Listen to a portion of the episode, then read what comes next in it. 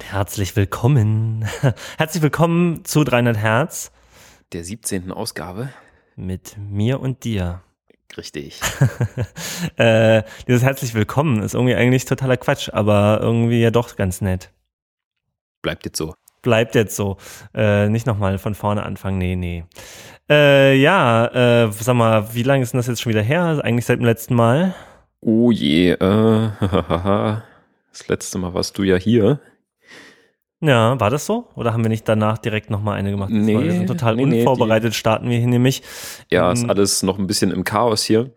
Äh, ja, doch, genau, das, doch, genau, live in Leipzig. Genau, das Genau. war die letzte Folge. Ich dachte nämlich, weil kurz danach haben sich nämlich die Themen schon wieder so angestaut, äh, dass wir danach vielleicht schon direkt wieder losgelegt hätten, aber haben wir ja nicht.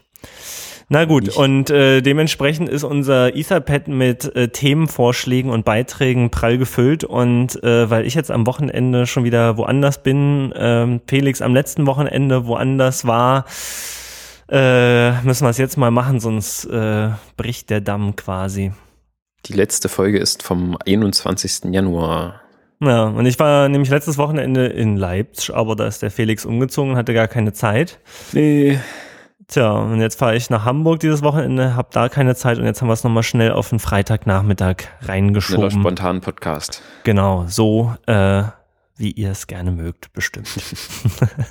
äh, ja, äh, hat sich äh, einiges getan auch wieder in der Zwischenzeit, habe ich so den Eindruck. Ähm, ich habe auf jeden Fall ganz viele Themen. Es war ja diese tolle NAM-Show in den USA zum Beispiel in der Zwischenzeit und äh, du hast an deiner Strat rumgebastelt, oder? Genau, Und ich habe Schrott gebastelt und, und- hab Hackström gebastelt und jetzt ist alles viel besser als vorher. und Gitarren gebastelt und äh, ich habe mir wieder auch massenweise Gear gekauft in der Zwischenzeit, Ah ja. äh, was alles zu besprechen gilt. Ähm, tja, wer fängt an? Ähm, du hast mehr Zeug gekauft, also leg los.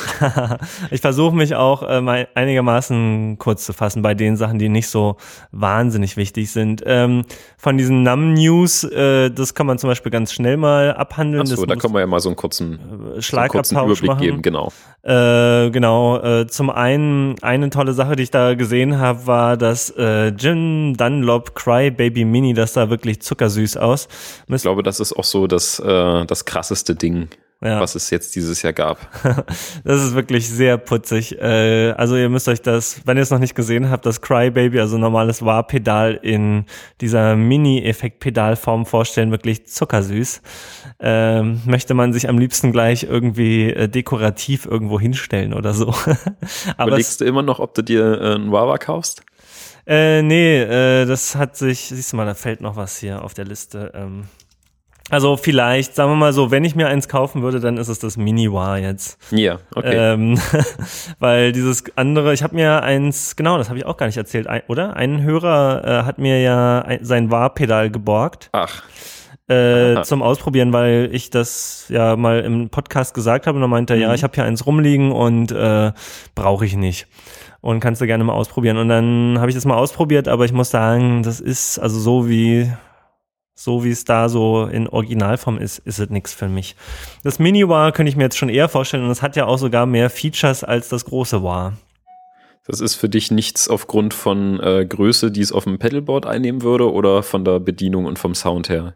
Ja, alles.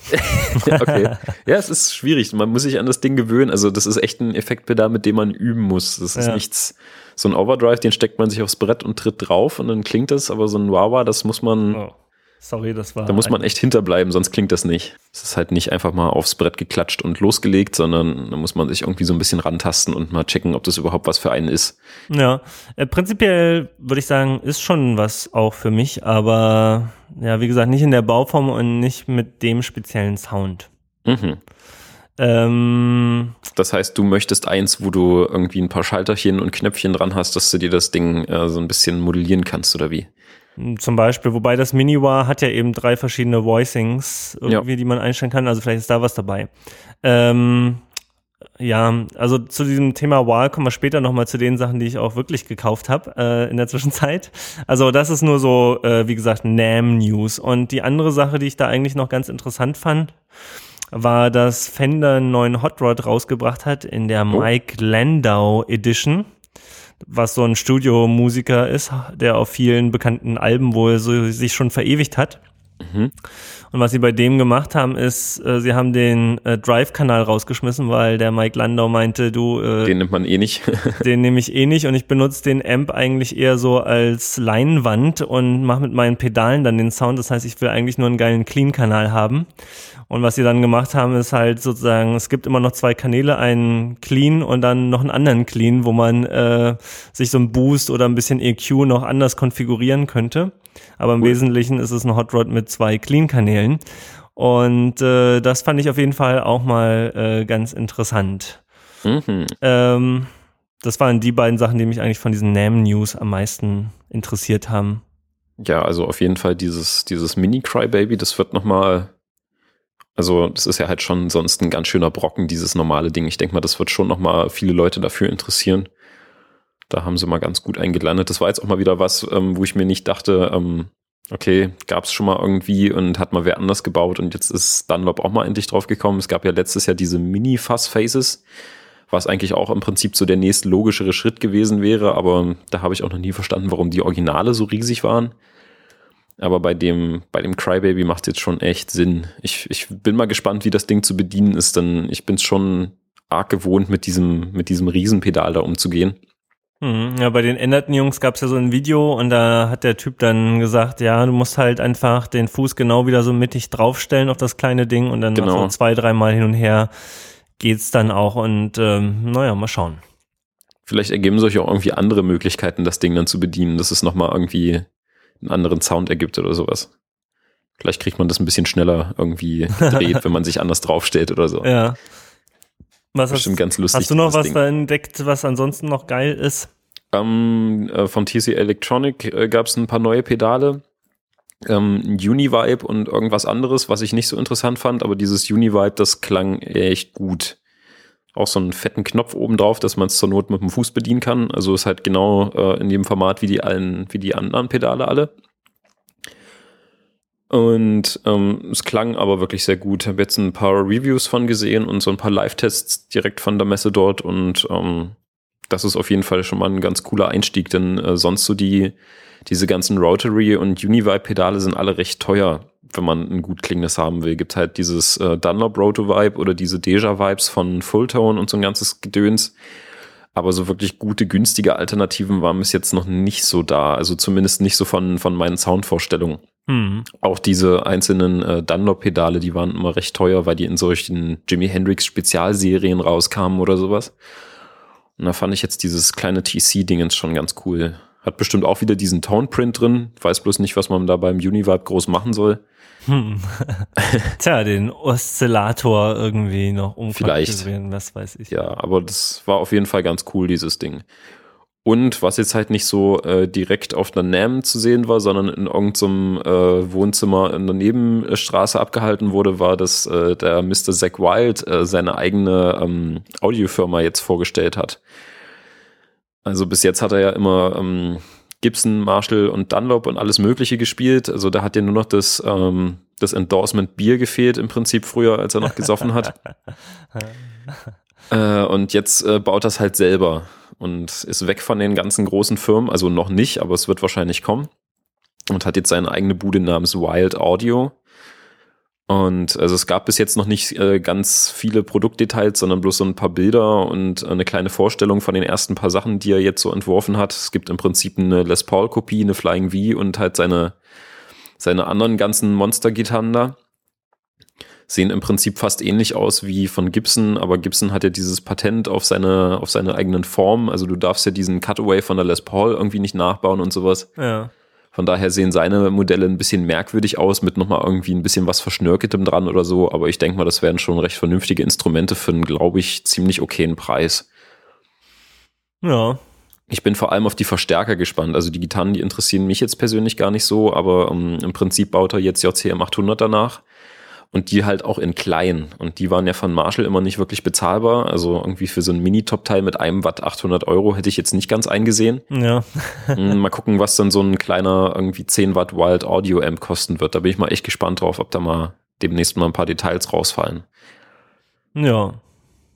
Und das war auch schon mit der Messe dann, war? das war es eigentlich auch schon mit der Messe. Ansonsten gibt's halt irgendwie, äh, Gibson hat das vorgestellt, was sie irgendwie letztes Jahr schon vorgestellt haben, außer dass es ein paar andere Farben gibt oder sowas.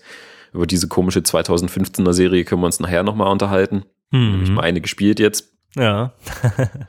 ja, ansonsten Fender hat ein paar äh, Spezialserien rausgebracht. Da war eine dabei, die ich ziemlich cool fand. Die waren nämlich nicht normal lackiert, sondern ähm, im Prinzip äh, Lack drauf und dann Sand gestrahlt. Also du kannst die Maserung vom Holz äh, anfassen.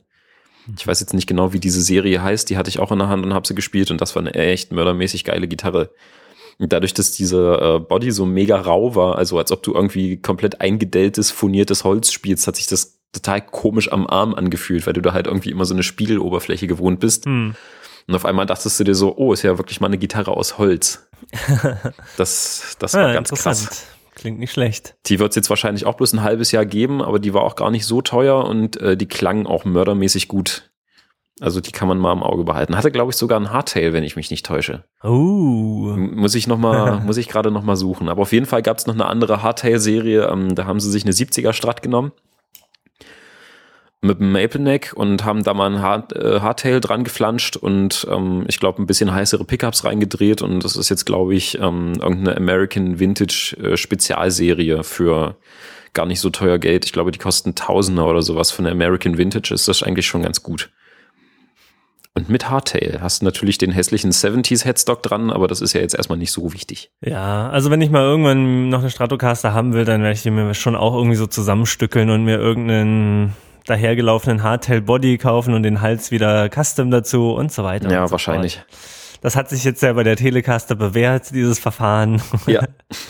Äh, ich glaube, nur eine Gibson-Gitarre würde ich jetzt noch direkt so vom Regal nehmen, äh, weil da kann man ja nicht so viel dran rumschrauben.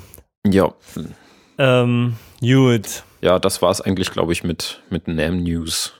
Ja, äh, ja, ich weiß ja auch gar nicht, in welcher Reihenfolge ich jetzt irgendwie äh, hier mit meiner tollen Liste fortschreiten sollte, weil die sich so gegenseitig fast bedingt. Dann erzähl einfach mal drauf los. Na toll, das ist ja sehr okay, pragmatisch. Dann, dann ich, Nein, warte, ich, ich weiß rein. schon, ich weiß schon, ich weiß schon. Okay.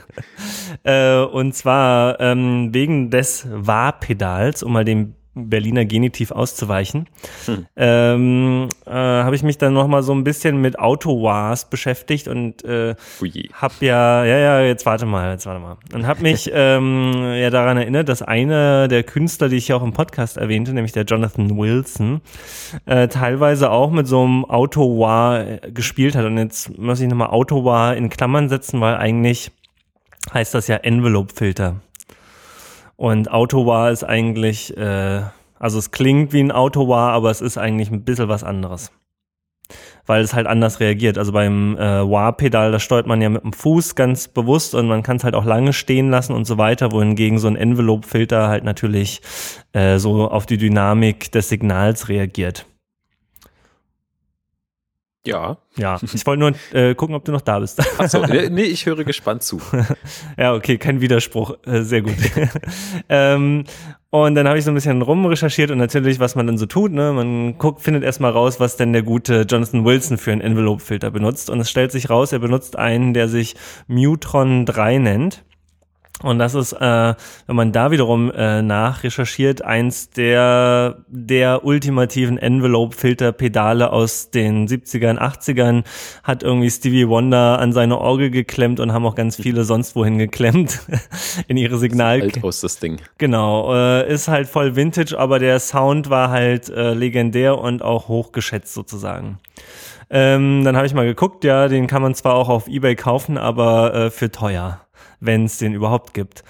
Äh, und dann habe ich so ein bisschen geguckt, was gibt's denn noch so für Pedale und irgendwann äh, findet man halt raus, dass äh, so zwei Arten von Envelope-Filtern eigentlich gibt. Es gibt die, die sich sehr an diesem äh, Mutron orientieren und versuchen, den so gut wie möglich zu klonen. Und es gibt halt die, die sagen, ja, ach, äh, Mutron, Schmutron, äh, wir machen halt unseren eigenen Envelope-Filter.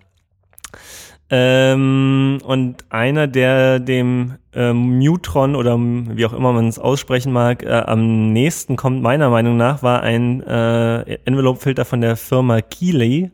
Keeley, die machen auch ansonsten eigentlich ganz coole Pedale, so Kompressoren oh, ja. und sonstige Sachen. Äh, und die haben ein Pedal rausgebracht, den Keeley Neutrino.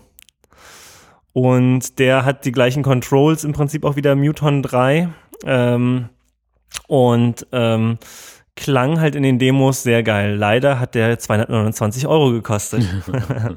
äh, dann habe ich irgendwie lange Zeit versucht, äh, mich davon abzuhalten, den zu kaufen, hab's dann doch machen wollen und dann war er bei Thomann ausverkauft. Natürlich. Natürlich. Das heißt, ich musste den bei irgendeinem anderen Store kaufen, gab's dann auch und dann kam er an. So und ähm, ich habe den, also theoretisch könnte ich jetzt auch mal so ein paar Klänge gleich noch zum Besten geben, aber ich erzähle erst, ich erzähle erstmal noch kurz ein bisschen weiter. Also erstens äh, fand ich den Sound extrem geil äh, und den, der lässt sich auch sehr, sehr schick regeln. Der funktioniert auch für Bass. Also du kannst halt sagen, ne, soll der eher auf die hohen Frequenzen, auf breitbandig oder soll er nur die tiefen Frequenzen und äh, der hatte halt auch Gain selber. Also du kannst den quasi nehmen und wenn du den Gain so ein bisschen mehr aufdrehst, dann ist das halt, macht er auch tatsächlich so ein bisschen Zerre, die ziemlich fett klingt. Mhm. Also äh, insgesamt würde ich sagen, es ist äh, nach wie vor jetzt eines meiner Lieblingspedale, die ich neu dazu bekommen habe und der wird auch sehr häufig tatsächlich eingesetzt. Aha, ähm, spannend. Genau, ich drehe mich gleich mal um, wenn ich hier mit meinem äh, Laberschwall fertig bin und dann lasse ich mal ein paar Klänge durch zupfeln. Ähm, weil ich, ja, ich habe zwar viel so ausprobiert und gekauft, aber ich will jetzt auch nicht nur die ganze Zeit von den Produkten sprechen. äh, deswegen mache ich es mal kurz erstmal. Äh, so, und das nächste Problem war dann natürlich, dass mein Harley Benton Power Supply äh, nicht mehr gereicht hat. Aha, also es hat ja vorher Kosten. genau, äh, das hat auch vorher eigentlich schon nicht gereicht. Da habe ich mich immer so ja so durchgeschummelt, weil dann habe ich den Reverb abgesteckt, wenn ich im Proberaum war, weil mein Amp ja einen hat. Und wenn ich zu Hause war, habe ich noch so eine externe Power Supply noch mit dazu gesteckt und so. Äh, alles schlimm, aber jetzt war es definitiv zu wenig und dann war die Frage, okay, welche Power Supply soll ich kaufen, ne, wenn man mehr als mal fünf braucht. Also ich sag mal so, für die Anfänger, unbedarften Zuhause-Spieler oder wie auch immer, äh, wenn ihr bei Thomann diese Harley Benton, ich weiß gar nicht, wie sie genau heißt, äh, aber diese silberne Powerplant Junior, oder? Ja, kann sein. Diese silberne, quadratische, fünfpolige äh, reicht super, ist perfekt. Äh, bloß nicht mehr Geld ausgeben, wenn ihr nicht mehr Pedale habt. Also das ist wirklich vollkommen ausreichend hat mir treue Dienste geleistet äh, und wird jetzt vielleicht noch mal so ein mein kleines Zweit Overflow Pedalboard eingebaut. Äh, ja, aber wenn man es halt größer braucht, dann gibt es ein Problem, weil plötzlich ähm, ist so die Produktmatrix ganz komisch. Also entweder man kriegt halt für wenig Geld viele Outputs, die nicht isoliert sind oder wo das Netzteil brummt. Oder man kriegt für. Das kriegt man auch leider für viel Geld. Ah ja, das kriegt man auch für viel Geld, stimmt. Äh, es gibt aber auch dann welche, dann, äh, dann haben die zwar genügend Outputs und die sind auch isoliert, aber dann sind die von der Power sehr schwach. Ja. ja. oder haben nur 9 Volt oder so verschiedene Kombinationen von alles, was man eigentlich haben will, aber eins fehlt immer. Genau, oder das Ding ist gleich äh, megamäßig riesig.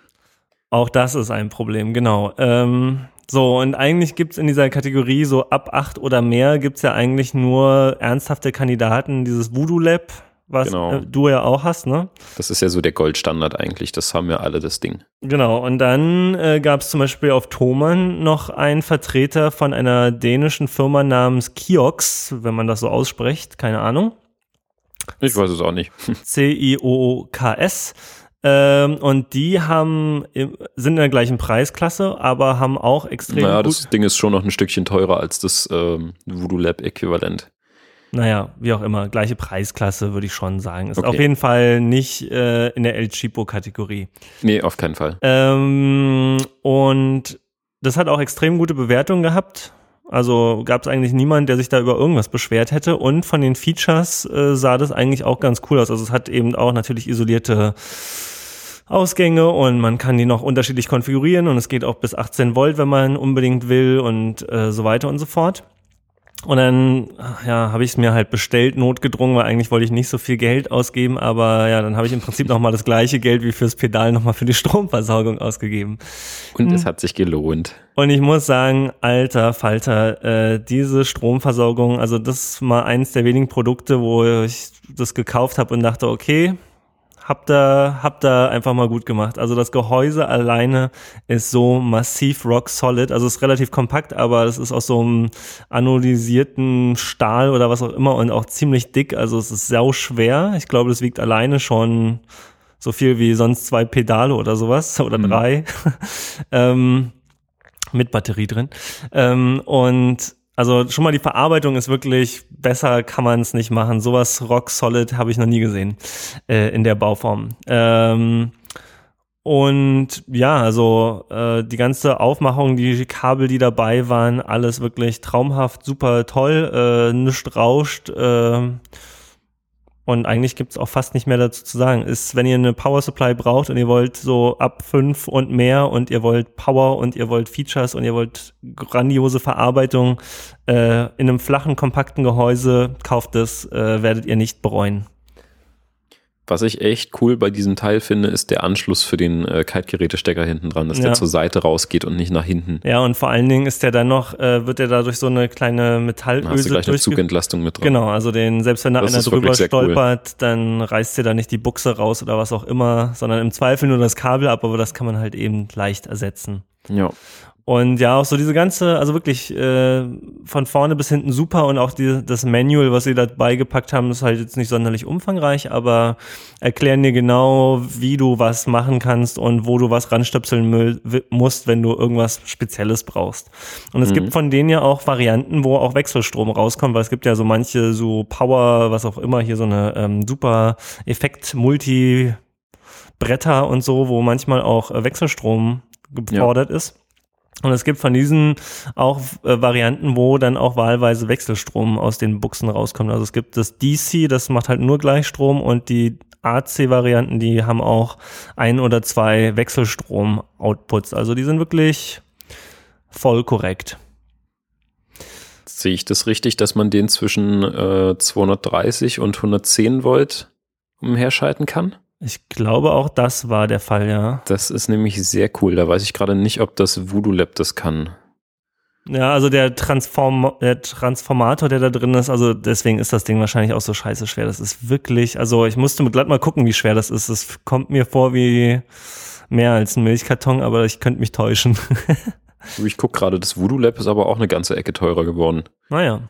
Dann, also ich habe es ja noch für 190 gekauft, jetzt kostet es 210. Ah, okay. Also ist es jetzt doch wirklich dieselbe Preislage. Naja, das ist ja auch schon mal gut zu wissen, ja. Ja, ich hatte natürlich auch bei Thomann nochmal alles eben diese Produktmatrixen, Matrizen durchgeklickt und dann am Ende habe ich dann so da gesessen und dachte mir, ah, okay, ich kauf einfach gleich was ordentliches. Ja, Ähm, cool. Also wenn das jetzt wirklich halt diese ähm, 230 und 110 kann, ich glaube, ich habe Ähm, da so einen Schalter gesehen, ich müsste nachher nochmal naja, schauen. der müsste hinten, also ich gucke mir gerade hier die Thomann-Bilder an, der müsste Ja. hinten an der, am Stromanschluss mit dran sein, weil das spräche dann wirklich für dieses Ding. ja, kann man voll in den USA auf Tour gehen und so. Ja, Ja, absolut. so blöd kann man manchmal gar nicht denken. Also es ist natürlich schon ein krasses Feature. Ja. Das Absolut. kann das Voodoo Lab, glaube ich, leider nicht. Da muss man dann eine andere Variante von bestellen oder irgendwie so eine kleine, so einen kleinen Trafo-Eimer nochmal vorstecken. Mhm. Und ich habe halt auch äh, das Voodoo Lab dann nicht gekauft, weil da gab es schon so ein paar Reviews. Ich meine, das wurde auch wahrscheinlich mehr gekauft und einfach durch die Masse gibt es dann einfach auch immer ein paar Leute, die nicht zufrieden sind. Äh, aber auf jeden Fall gab es da so ein paar Stimmen so von wegen, ja, also so äh, rauschfrei oder brummfrei ist es in den und den Umständen aber nicht und keine Ahnung, irgendwelche so Moselreihen.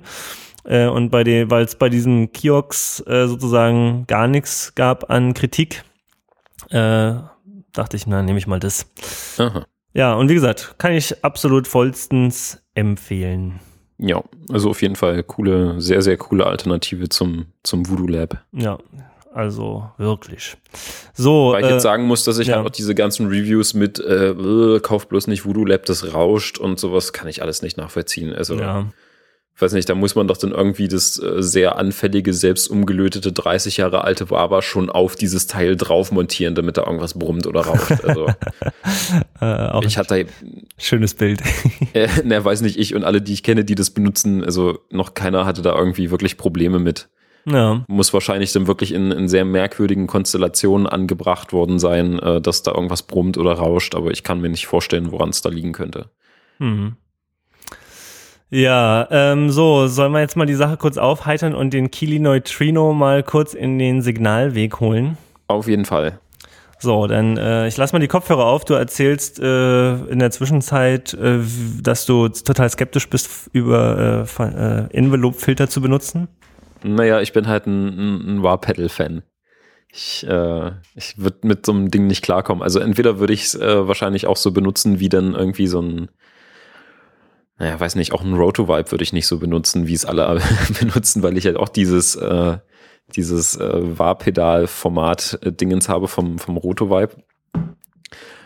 Ähm, ich finde jetzt aber, ähm, vielleicht ist es ein ziemlich cooler, eigenständiger Effekt. Ich weiß jetzt ja auch nicht, wie es klingt. Äh, ich kannte dieses Kili-Teil bis jetzt nicht, aber um, um ein Wah-Pedal zu ersetzen, ist es, glaube ich, nicht so, nicht das Wahre. Ja, ich, mal, ich lass mich mal überraschen. Wenn dann nur in bestimmten Umständen. Also ich habe das jetzt, die Effektkette, also ich wollte es jetzt mal nicht komplett nackt reinschieben, sondern äh, so, quasi so, wie es äh, auch gerade spiele auf Na, dem so Brett. wie du es spielst, naja, mach das. Ähm, und das geht folgendermaßen. Es geht erstmal in den Xotic EP Booster, dann in den Kili Neutrino, dann nochmal durch den Love Pedal OD11 Drive, aber der nur mild noch Drive hinzufügt. Den mache ich auch mal zwischendurch dann aus, dann hört man auch schon, dass der alleine, der Kili auch schon ganz schön brät oder zumindest so ein bisschen anfettet. Und dann geht's nochmal in den Analog-Delay und in einen Reverb. Mhm. Also volle, volle psychedelische Lotte. So, mal sehen, ob das jetzt hier klappt mit den Signalen. Also das Mikro unmuten. Aufdrehen. Du sagst mir, ob du was hörst gleich, ja? Ja, ja. Alles cool.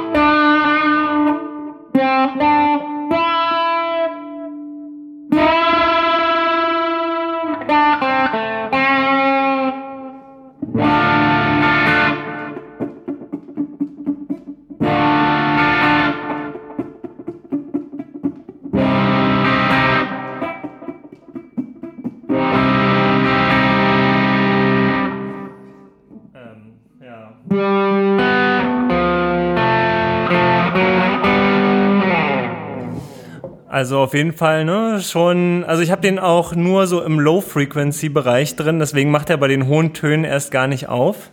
Mhm. Ich spiele mal hier nochmal so, ne?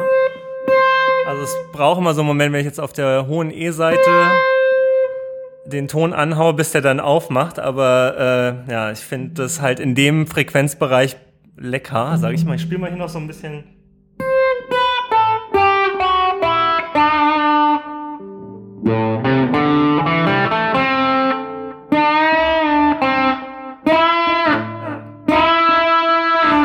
Klingt immer so fett in dieser. Band. Ähm, ja, oder in den höheren Lagen. Und man merkt halt auch, wenn man konstant spielt, dann bleibt der halt auch offen. Also dann merkt man gar nicht mehr so viel von dem Effekt. Also wenn man wirklich dieses Wah, Wah, Wah haben will, dann muss man sehr äh, stückhaft spielen. Ähm.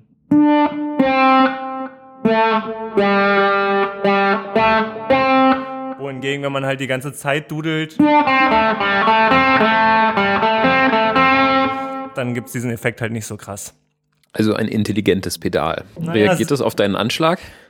Ja, ja, absolut. Also wenn ich ganz bisschen nur anschlage, passiert halt auch viel weniger. Zum Beispiel jetzt bei diesem Akkord, den ich hier spiele. Da geht er ja dann auch so richtig äh, voll auf, aber auch schön langsam irgendwie. Ne? Jetzt Also ist alles zu. Und ich habe den auch relativ subtil eingestellt. Also man kann natürlich den Ah, Frick. jetzt ist er wieder da. Was nochmal? Jetzt bist du wieder da. War ich weg? Ja. Ach, so ein Scheiß. Ähm, ja, äh, man kann den ganz subtil einstellen, so habe ich das auch gemacht. Du kannst natürlich diesen Frequenzbereich sehr hoch drehen noch. Also der ist jetzt wirklich im untersten 5%. Ich kann es ja mal kurz hochdrehen, Moment. So, jetzt sollte es krasser klingen.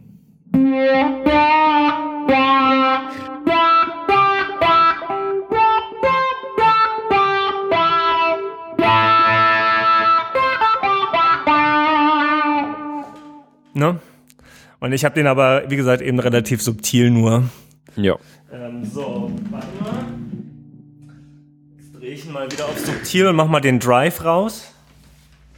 Oder beziehungsweise ich mache erstmal den Kili raus, dann hört man es mal nur mit dem OD11 und den anderen Effekten. Mhm. So die gleichen Akkorde.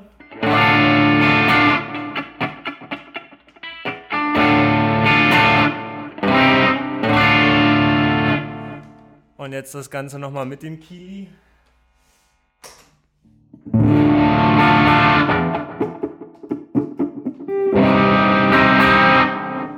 Also fettet das Ganze auf jeden Fall auch nochmal so ein bisschen. Hm, ist krass. Ja, äh. Die Zerre kannst du aber auch komplett ausmachen, oder wie? Ich mache jetzt mal den OD11 aus. Also jetzt wäre nur der Kili gerade an und der EP-Booster. Und die Reverb und so weiter. Dann klingt er so. Also definitiv auch nicht mehr clean. Nee.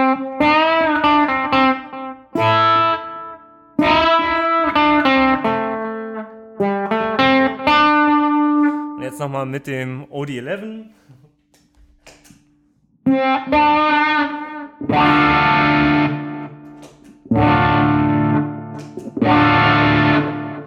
Ja. Mach mal nochmal komplett clean. Ähm, okay. Also nur den EP-Booster, weil ich glaube, sonst ist es zu leise. Okay. Ähm, so. Reverb ist auch aus.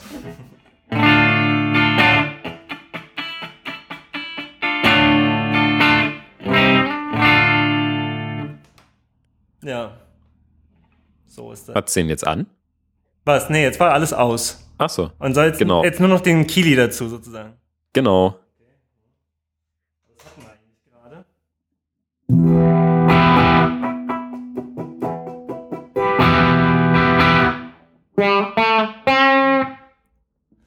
Das klingt ja furchtbar ohne Reverb. äh, ja. Naja, also so klingt's halt. Äh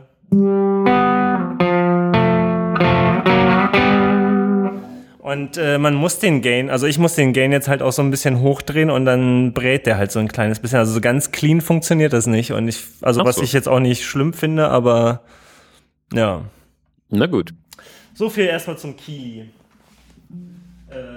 so, warte mal, ich mach mal hier wieder erstmal aus.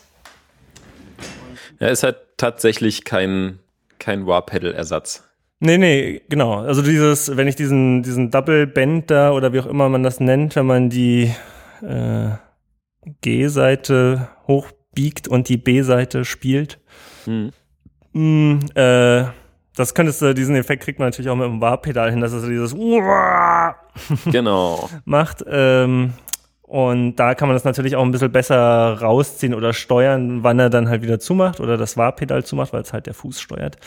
Aber ich muss sagen, mir macht das mit diesem Envelope-Filter total Spaß, weil der halt auch sehr auf die Dynamik reagiert und man da eigentlich das ziemlich gut steuern kann, wann der auf und wann der zugeht.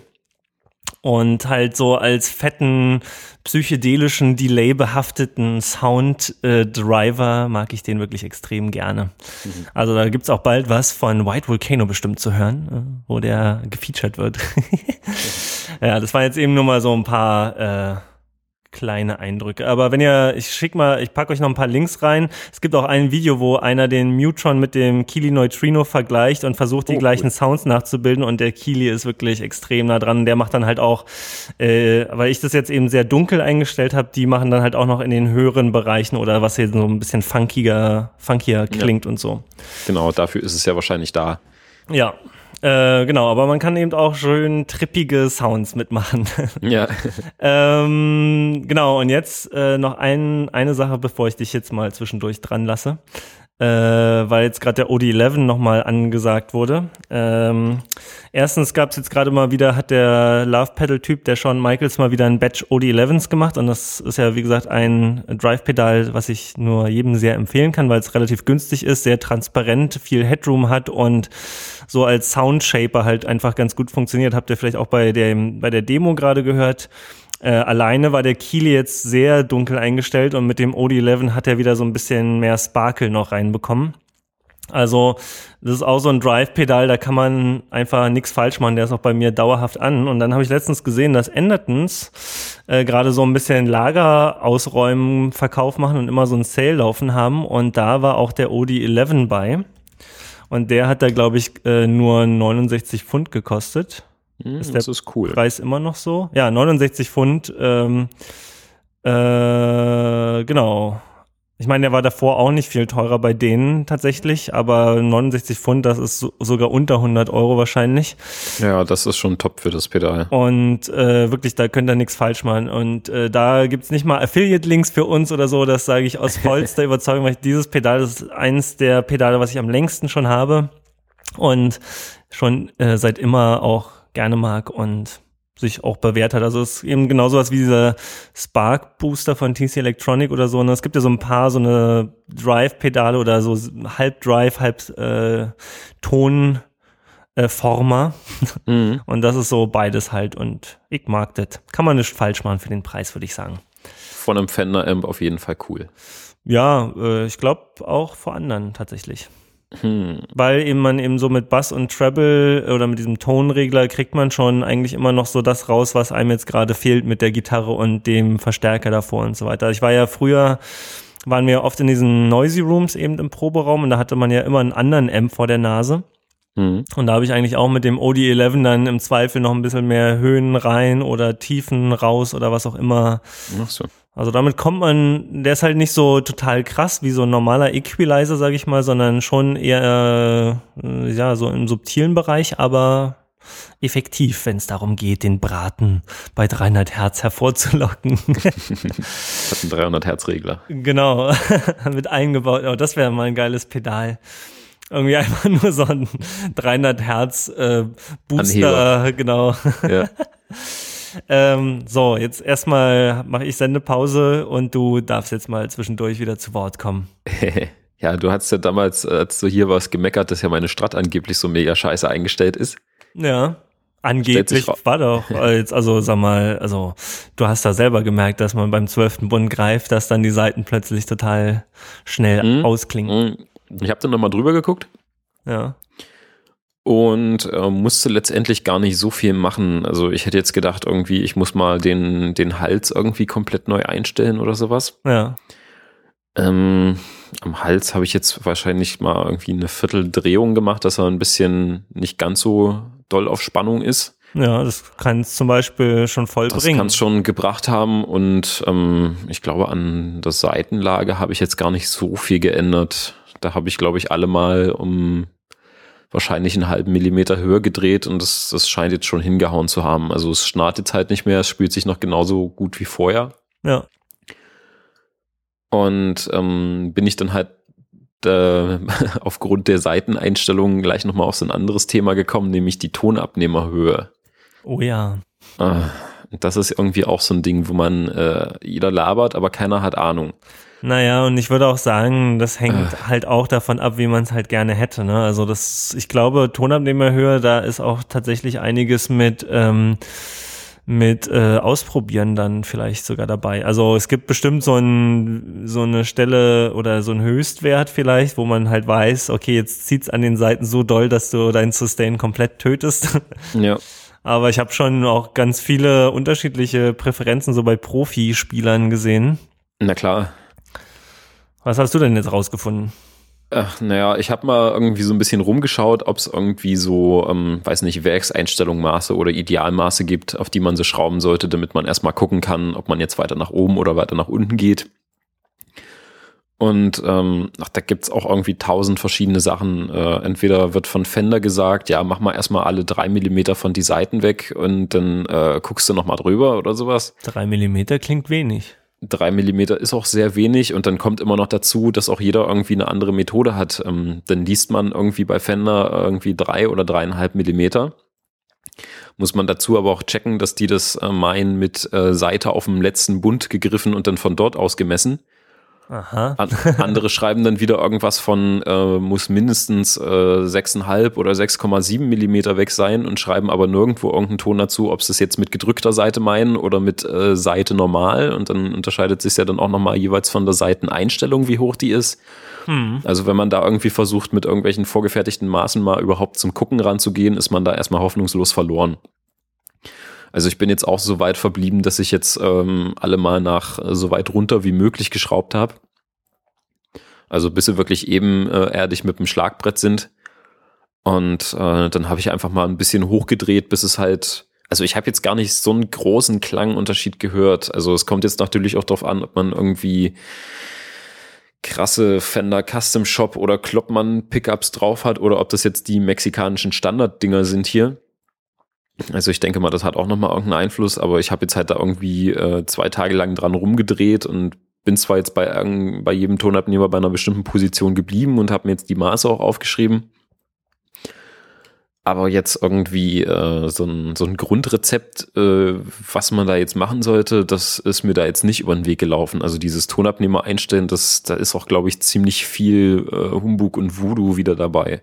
Ja. Also wie du jetzt schon meintest, ähm, irgendwie einfach so einstellen, dass ungefähr alles äh, nicht unbedingt äh, in einem fetten Lautstärkeunterschied ertrinkt und ähm, das ist halt, also es muss halt für einen selber okay klingen. Ja. Wenn man sie jetzt so hochstellt, dass man mit dem Plektrum die ganze Zeit gegenhaut beim Spielen, ist es natürlich auch nicht gut. Und wenn sie irgendwie im Schlagbrett versinken und äh, kaum noch Output rauskommt, dann ist auch irgendwas äh, schiefgelaufen. Aber da jetzt irgendwie so eine, so eine goldene Anleitung für, wie man jetzt äh, am besten mal die Pickup-Höhe einstellen sollte, das äh, gibt's nicht wirklich.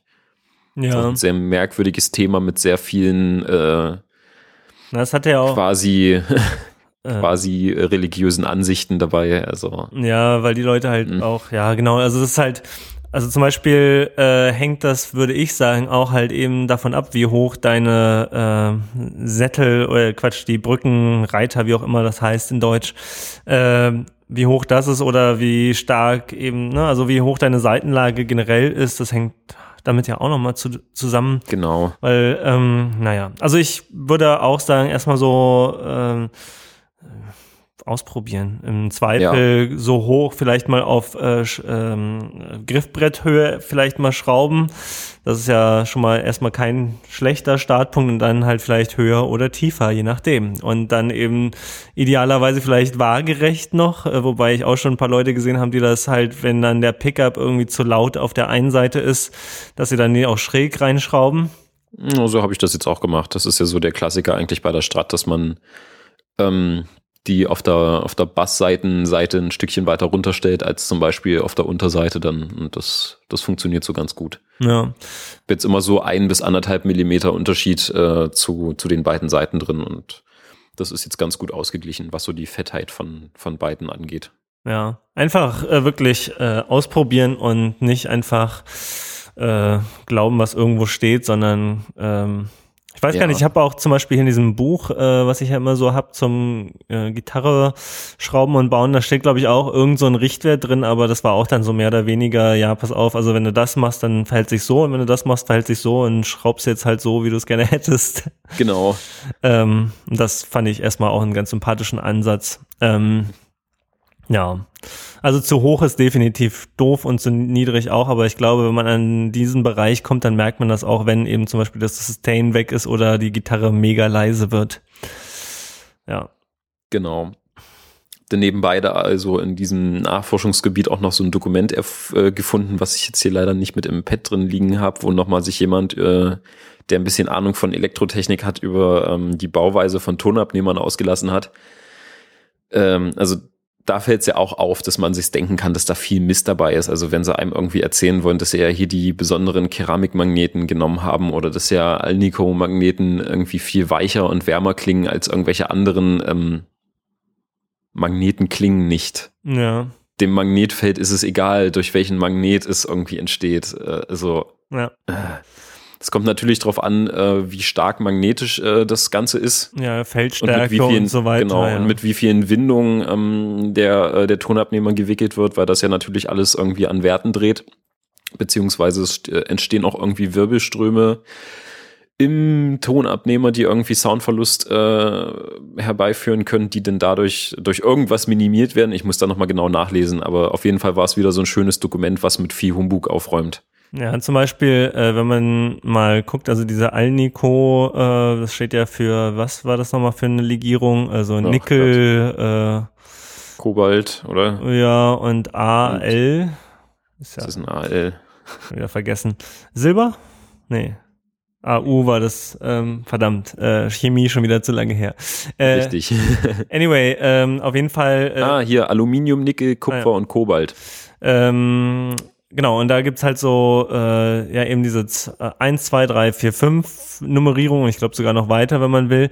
Und dann soll das eigentlich die unterschiedlichen Stärken repräsentieren und Mischungsverhältnisse und so weiter. Und dann, wenn man aber in die Fertigungstoleranzen von diesen Magneten guckt, dann sieht man auch, ja. dass ein Alnico 2 auch gut und gerne ein 5 sein könnte manchmal oder andersrum, ja. Also es gibt dann so, so ein paar Überkreuzungen quasi oder die, die Schnittmengen oder die Überlappungen sind dann teilweise relativ groß bei den Fertigungstoleranzen und ich würde auch sagen, im Zweifel machen so die Windung und die Lackierung und so weiter, die machen dann noch eher einen Unterschied als jetzt, ob es ein Keramik oder sonst was Magnet ist. Genau, es macht halt einen Unterschied, ob eine Kappe drauf ist aus Nickel oder nicht. Ja. Ähm, aber ansonsten, ähm, aus welchem Material jetzt der Magnet ist, das äh, interessiert das nicht. Also das interessiert das Magnetfeld nicht. Ja.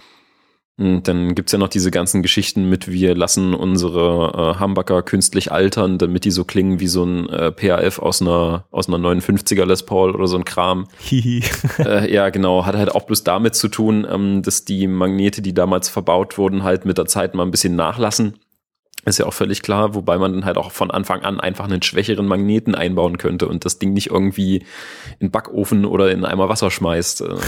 Und ja, was macht man halt, damit er nochmal 500 Euro mehr bringt? Und wie gesagt, dem, Magnet, dem Magnetfeld ist es alles völlig egal.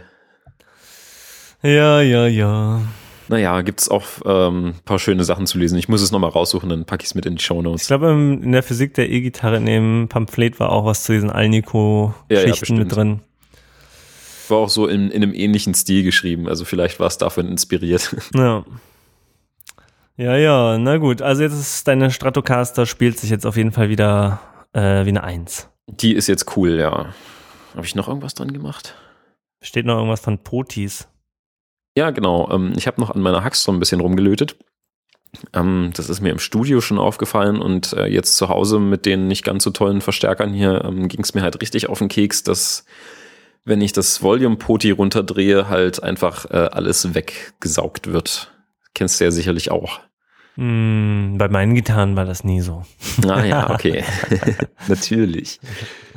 Ja, nee, aber ähm, viele kennen das Phänomen. Ich hatte auch schon mal drüber erzählt, äh, dass ich äh, eine bestimmte Schaltung in, in meine Strat mit eingesetzt habe, dass äh, nämlich genau das nicht funktioniert. Also meistens ist es ja so, dass äh, im Prinzip Höhen und Bässe weggesaugt werden und dann bleibt da irgendwie sowas leises, krebliges über, äh, ohne viel Output und sowas. Und es klingt dann einfach bloß oll. Und dann hatte ich noch mal ein bisschen nachgelesen und bin jetzt ähm, äh, in manchen Foren und auf welchen, auf bestimmten Herstellerseiten, die so äh, Gitarren-Einstell-Equipment bauen und verschippen, auf so ein paar Werte gestoßen und dachte ich mir, ach komm, äh, die 20 Cent für die kleinen Bauteile, die hast du jetzt auch noch über und baust das mal ein. Und in so Les Paul-Gitarren sind ja traditionell 500 Kiloohm Potis drin. Und da habe ich mir jetzt mal einen 150 Kiloohm Widerstand und einen Nanofarad Kondensator mit drauf gelötet. Also ähm, parallel, die kommen an mhm. im Prinzip an Ein- und Ausgang vom Poti. Und ähm, das äh, war krass. Bei der Strat fiel es mir damals nicht ganz so doll auf, weil ich die ja äh, im Prinzip neu gekauft habe und die erste Amtshandlung war Schlagbrett runter und diese Schaltung eingebaut, weil es der Ludwig schon drin hatte und da meinte, du brauchst das unbedingt. Und der hatte halt noch die paar Bauteile übrig, dann haben wir die bei mir verbaut und die Hackström, die kenne ich ja jetzt schon echt lange. Ja. Und die ganze Zeit ging mir das auf den Keks, dass wenn ich am Volume-Poti gedreht habe, irgendwie entweder eine ganze Zeit lang nichts passiert ist oder dann war es auf einmal alles weg. Und dann habe ich mir jetzt halt diese kleinen netten Dingers da eingelötet an beide Volume-Potis und dann mal so ein bisschen dran gedreht und ähm, das war heftig. Also das war jetzt wie so ein Unterschied zwischen Tag und Nacht. Also man dreht am Volume-Poti und äh, der Sound bleibt da, aber es wird halt einfach nur clean. Und es bleibt laut. Also vorher war das Signal äh, fast weg. Mich mal bei einer Aufnahme richtig erschreckt, wie wenig da noch rauskam. Also da war kaum noch was, was das Mikro irgendwie aufnehmen konnte. Hm. Und ähm, jetzt bei der ersten Probe, als ich es äh, dann wieder am Marshall dran hatte, habe ich mich richtig erschreckt, wie laut auf einmal mein Clean Sound war. Also weil ich es nicht gewohnt war. Und es klingt super gut. Mhm. Also wenn euch euer Volume-Poti irgendwie nervt, ähm, dann mal einen Widerstand und einen Kondensator draufsetzen und äh, dann hat sich das schon erledigt. Ich habe auch noch so ein schönes Video gefunden von äh, Stu McDonald.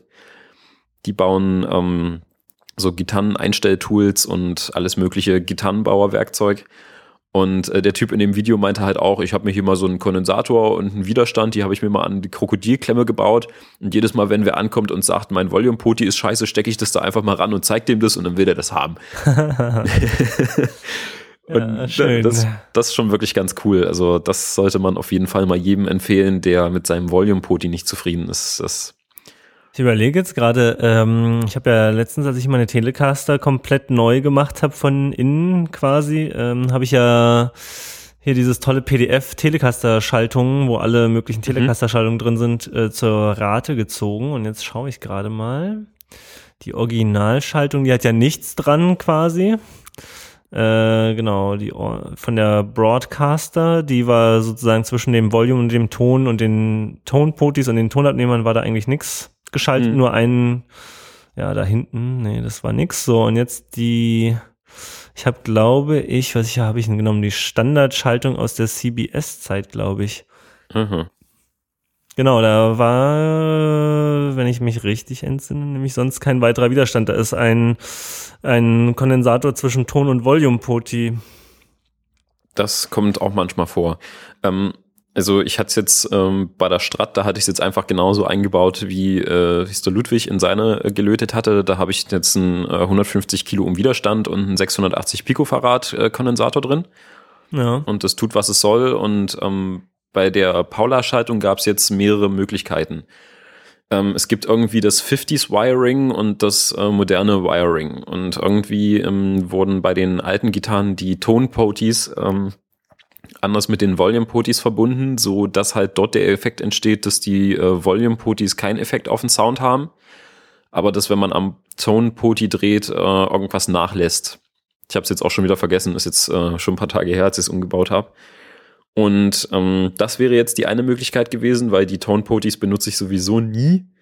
Nur die Volume-Potis sind mir wichtig und äh, hatte dann noch ein bisschen weitergesucht und die zweite Möglichkeit ist halt bei diesem Modern Wiring, äh, dass man halt einfach diese Travel Bleed Schaltung mit einbaut, halt hier dieser Kondensator und der Widerstand und äh, das hat dann im Prinzip denselben Effekt und das war jetzt halt der geringere Aufwand. Hab ich hier für 20 Cent die Teile aus dem Konrad geholt und, und mal da schnell reingetoastet und dann war es instant cool. Und das baust du ans Volume Poti an. Genau. Hm, weil da gibt's hier, also es gibt ja bei den Telecastern die sogenannte Grease Bucket Schaltung. Mhm. Und da macht man ans Tonpoti noch einen extra Kondensator und einen 47, nee, 4, was ist das? Äh, 4 Kilo Ohm Widerstand. Mhm. Ähm, äh, da steht aber auch darüber, ja, so richtig viel bringt jetzt auch nichts. Also, äh, okay. Hm, ähm, ja, ich scroll gerade hier diese Schaltung durch. Bei den Telecastern irgendwie gibt's da echt wenig, die überhaupt mal einen Widerstand mit dabei hätten. Hm. Also es gibt noch also ich eine, weiß nicht, ob, ich weiß auch gar nicht, ob der Widerstand so viel Sinn macht, aber ich glaube, es sind halt die Kondensatoren, die es am Ende raushauen. Hm. Naja, auf jeden Fall, äh, ich werde nachher gleich, wenn dieser Podcast vorbei ist, nochmal meinen Tonpoti überprüfen. Wobei ich könnte es natürlich jetzt auch live machen. das könntest du jetzt live tun. Ne? Aber äh, Mach das mal. Ja? Na gut. Ja. Mach mal so ein klein wenig Zerre an und äh, versuch dann mal an der Gitarre clean zu drehen. Schalte den Verstärker wieder an. Ähm, so. Ähm, so, mal gucken, ob hier jetzt wieder was ankommt.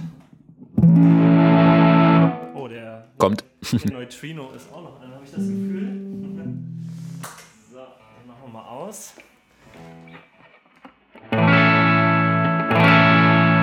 Okay drehe herunter.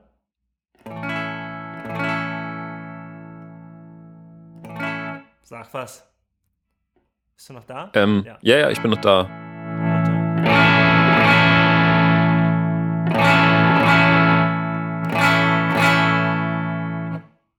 Also es klingt auf jeden Fall jetzt von hier aus noch vernünftig, aber ich kann ja jetzt keinen äh, keinen Lautstärkeunterschied beurteilen, weil es ja der Preamp dann wieder ein bisschen hochzieht.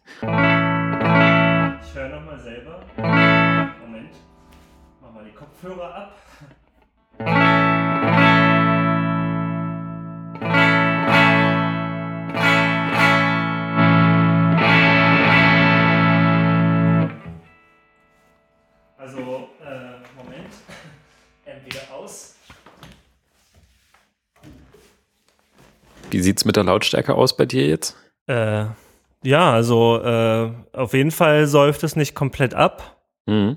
Das kann man auf jeden Fall sagen. Und äh, es wird cleaner, also eigentlich so, wie man es haben will.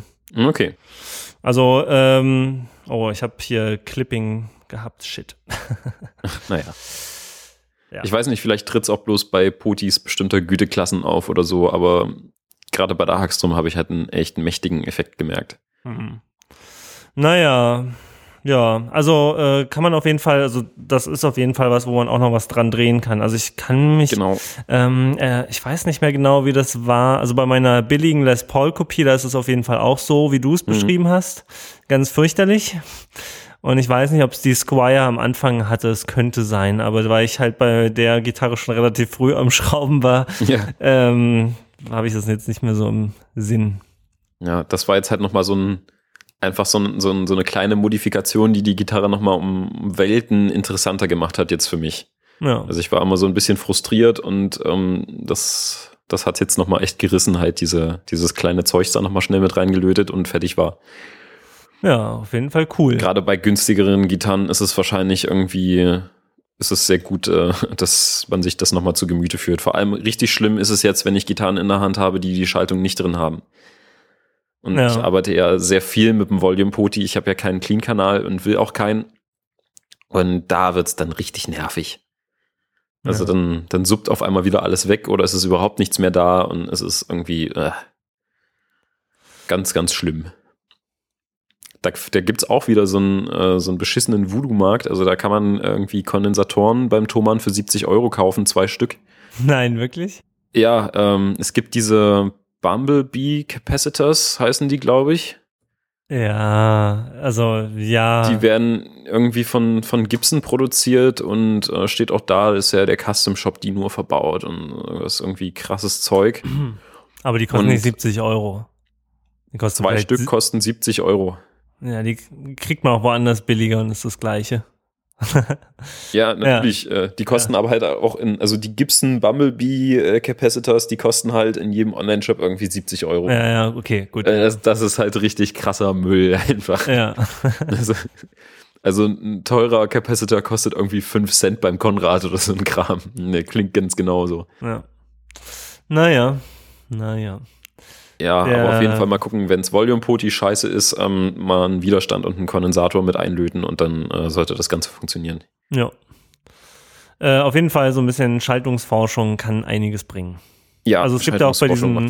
Bei diesen Telecaster-Schaltungen gibt es ja, wie gesagt, da auch einige Varianten.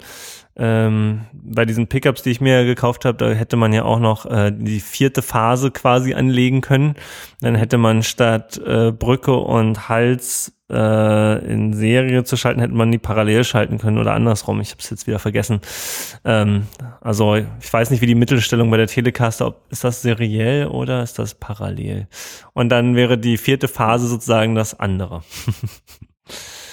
Okay. Naja. Hast du eigentlich deine, deine Videos äh, und Tests weitergeführt Nö. beim Gitarre umbauen? Hast du nicht? Äh, nee, weil, äh, ja, ach, das mit diesem Aufnehmen und so, also das Problem war ja, ich hatte ja, ich habe ja einen Pickup geschrottet. Habe ich das letzte Mal erzählt? Ja, ja.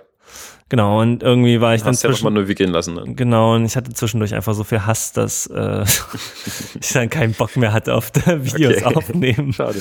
Äh, ja, ich weiß, ich wollte, hatte ganz viel vor, aber das hat mich alles äh, zu sehr äh, frustriert zwischendurch. Ich weiß nicht, ob ich so im Podcast erzählt habe, dass ich da diesen einen Pickup zerstört habe. Ja, ja, du bist da irgendwie mit dem Schraubenzieher rein oder so ein Na, dann na. war die Spule durch. Aber ich bin so froh, dass meine Gitarre jetzt irgendwie in wirklich traumhafter Form ist. Also ich bin jedes Mal sehr glücklich, wenn ich sie in der Hand nehme. Ähm, insofern hat sich dann dieser ganze Frust und, das, und der Schweiß gelohnt und das kann ich euch auch nach wie vor weiterhin empfehlen. Nur einfach mal ein bisschen dran rumschrauben. Also nicht, wenn es die teure Gitarre ist, haben wir auch schon ein paar Mal gesagt, aber äh, wenn ihr sie zu einer tollen Gitarre machen wollt, ähm, keine Angst. Ist ganz einfach vielleicht auch, wenn es eine Elektronik teure Gitarre ist. und am Ende so viel kann man nicht kaputt machen. Also Darum. Ist ja eigentlich alles nur billigst, billigst zusammengeflanscht, was die Elektronik in der E-Gitarre angeht. Ja.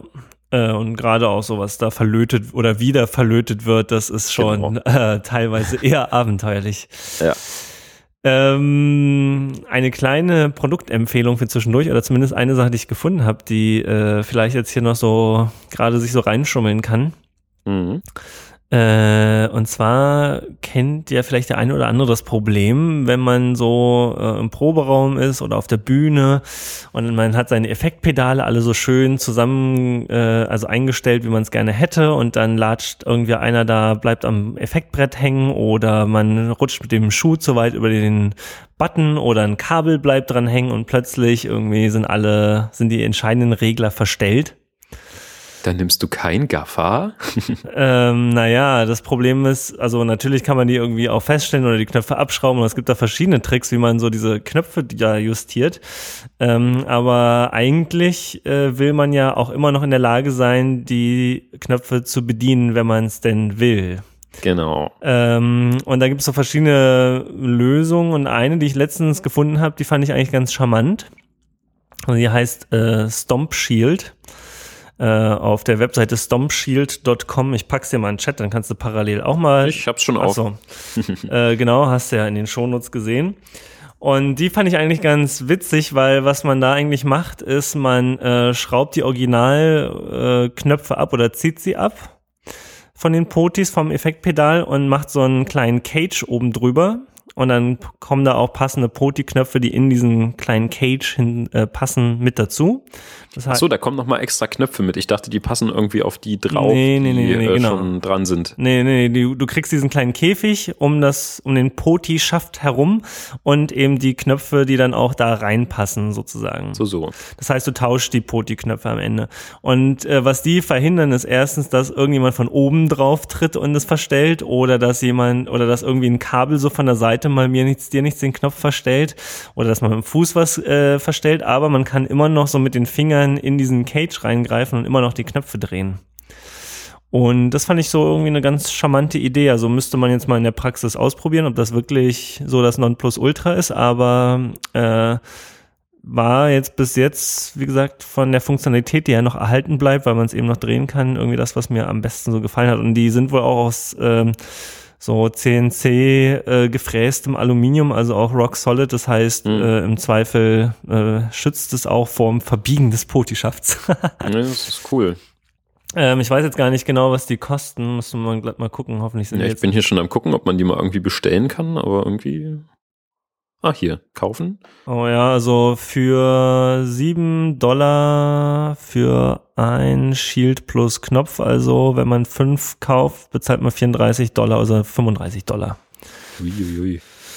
Naja, gut, dafür, dass sie das aus der äh, aus dem Aluminium fräsen und noch so weiter und so fort. Äh, also ich könnte mir tatsächlich vorstellen, das mal auszuprobieren, weil mir passiert es teilweise tatsächlich. Zum Beispiel bei meinem geliebten OD11, da habe ich so meine Einstellungen eigentlich, die zu Hause und auch im Proberaum funktionieren und manchmal passiert es halt einfach, dass ich dagegen latsche oder mit dem Kabel hängen bleibe und dann muss ich wieder das goldene, die goldene Position finden.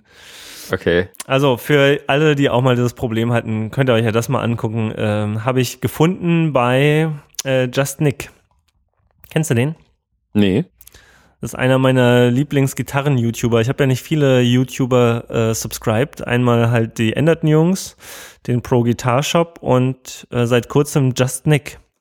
Just Nick Guitar. Genau. Ähm, Nick Jeff der, der hat irgendwie echt viele coole Videos. Der hat also so äh, Gitar-Lessons, die ganz cool sind. Der hat Gear-Reviews. Der reviewt halt so diese ganzen Pedale, die es bei Endertons und so nicht gibt, nämlich Catalin Breed oder ähm, wie heißen die anderen noch gleich? Äh, Earthquaker Devices. Mhm. Und auch Solid Gold FX, äh, die gelegentlich zumindest noch auch also die tauchen ja beim Pro Guitar Shop mit auf, aber sonst nirgendwo. Und der macht eigentlich immer ziemlich coole Reviews, muss ich sagen. Die gefallen mir sehr gut, weil der sehr entspannt ist und auch generell, wenn er irgendwelche Sachen reviewt oder Sachen erklärt, ähm, immer total entspannt ist und äh, in Bodenhaftung, also nicht irgendwelchen Scheiß einfach erzählt. Und der hat zum Beispiel ein Video gemacht, so wie nehme ich jetzt mal hier irgendwie mich auf? Und das fand ich total sympathisch, weil er meinte irgendwie, okay, du hast nichts äh, außer einen Computer, ja, das reicht ja schon mal für den Anfang oder ein iPhone, ne? Ja. Ah, du hast irgendwie Geld für ein, so ein Focusrite Audio Interface, alles klar. Und, oder nee, erstmal fing er an mit einem USB-Mikro, ne?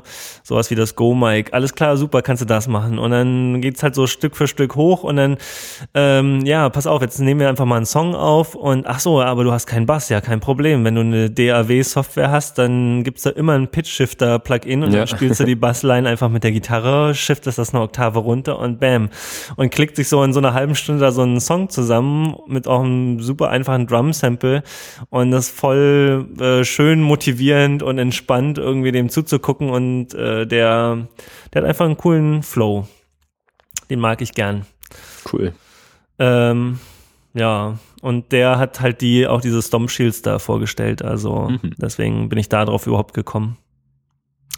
Äh, und eine Sache, so in Sachen Tutorials, ein Tipp irgendwie, ich habe ja die Sonne gesehen jetzt. Aha. Äh, mal ja, mal wieder. Äh, eine, äh, es war, hat eine Weile gedauert, aber sie kam zum Vorschein mal wieder und hat mich geküsst. Und jetzt kommt's, also wirklich der Knaller, äh, schlechthin. und zwar das lange Thema der Mikrofonpositionierung vor dem Verstärker. Ah ja. Äh, ähnlich wie bei allen Themen, die wir sonst so besprechen, gibt es da tausende Wahrheiten im Internet und jeder erzählt dir was anderes und es gibt tausende Videos und Bücher, die dir sagen, ja, wenn du das Mikrofon auf die, aufs Zentrum hältst, dann klingt es hell und wenn du es an den Rand hältst, dann klingt es ein bisschen dunkler und dann, wenn du schon ein gutes Buch oder ein gutes Tutorial findest, dann sagen sie dir auch, ja, man könnte das Mikrofon auch noch jetzt so ein bisschen anschrägen und sozusagen mhm. auf den Konus zeigen lassen. Und am Ende, wenn man das macht, äh, einfach so, entweder man hat ein Mikro, zum Beispiel jetzt sagen wir mal das, äh, das Sennheiser, das 906 oder so, was man davor hängt und es ist einfach gut genug für den Mix zum Beispiel. Ja, das kann einfach auch sein, dass man es drüber bamselt und das passt einfach. Aber es kann auch sein, wenn man jetzt versucht, ah ja, aber ich hätte jetzt gerne so und so einen Klang, man stellt das also nach äh, Anleitung dann vor das Ding und glaubt einfach, dass es jetzt schon seine Richtigkeit haben müsste, äh, dann kann es auch einfach sein, dass es total mega scheiße klingt. Oder nicht so gut, wie es klingen könnte. Äh, zweierlei Faktoren gibt's ja da. Wenn man nämlich zum Beispiel jetzt so eine Band aufnehmen will, dann kann es schon sein, dass man eigentlich eher höhenlastiges haben will, damit das eben durch den Mix auch durchkommt. Wenn man jetzt aber eine Gitarre alleine durch einen Verstärker oder so aufnehmen will, dann will man halt so einen richtig schön fetten, satten, runden Sound, der nicht irgendwie mumpfig klingen soll und auch nicht spitz oder zu hoch, sondern genau so, wie es im Raum klingt. Und wenn man das haben will, dann kommt man mit diesem, ja, halt so auf die Mitte oder halt so auf dem Rand irgendwie nicht so besonders weit. Und da hat mir letztens, äh, habe ich ein Video gesehen wo die ultimative Methode drin vorkam, wie man also jetzt den Sound, den man hört, auch wirklich mit dem Mikrofon möglichst nah äh, abbilden kann. Und zwar, bist du gespannt? Ja, ja. Mhm. Was auch an. Und zwar, was der Mann gemacht hat, der hat sich eine Reamping-Box genommen. Also quasi so eine umgekehrte DI-Box. Äh, hat also jetzt erstmal so ein paar Schrammelakkorde irgendwie aufgenommen, was er halt jetzt mal testen wollte und hat das dann ähm, durch die Software wieder, durch die äh, Reamping-Box wieder auf den Verstärker gespielt. Das heißt, er konnte immer so seinen Sound geloopt wieder durch den Verstärker spielen, reproduzierbar, ja.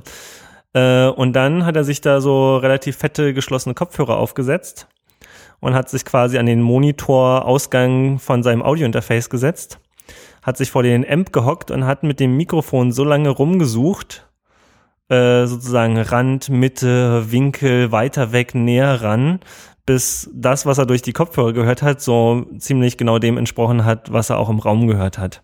Mhm. Und das war jetzt so ein bisschen elaboriert und ähm, ich dachte auch so, naja, so ganz geschlossen kriegst du deine Kopfhörer halt auch nicht hin. Also du hörst ja auch immer den Amp. Aber ich habe das mal ausprobiert und das funktioniert für mich zumindest erstaunlich gut. Also du kriegst halt wirklich irgendwann, wenn du so die ganze Zeit das Mikro da so hin und her wackelst und hier ein bisschen Winkel oder doch an den Rand oder doch in die Mitte und dann den Winkel, rutscht da halt vielleicht so fünf Minuten da vor deinem Amp hin und her. Aber dann gibt's irgendwann so diesen Moment, wo das, was du in deinen Kopfhörern hörst, dich glücklich macht. Aha. Und dann saß ich halt auch so davor, hey, Moment, genau so sollte das klingen. Dann dachte ich mir, alles klar, das nimmst du jetzt sofort auf und testest, ohne den Amp, dass der im Hintergrund spielt, ob das wirklich so geil klingt, wie mir das gerade vorkam. Und tatsächlich war es, glaube ich, die erste Aufnahme Mikrofon vom Amp, wo ich zufrieden war mit dem Sound. Okay. Also, äh, Aber im Prinzip ist es jetzt genau die Methode, die ich auch äh, vermutet hätte.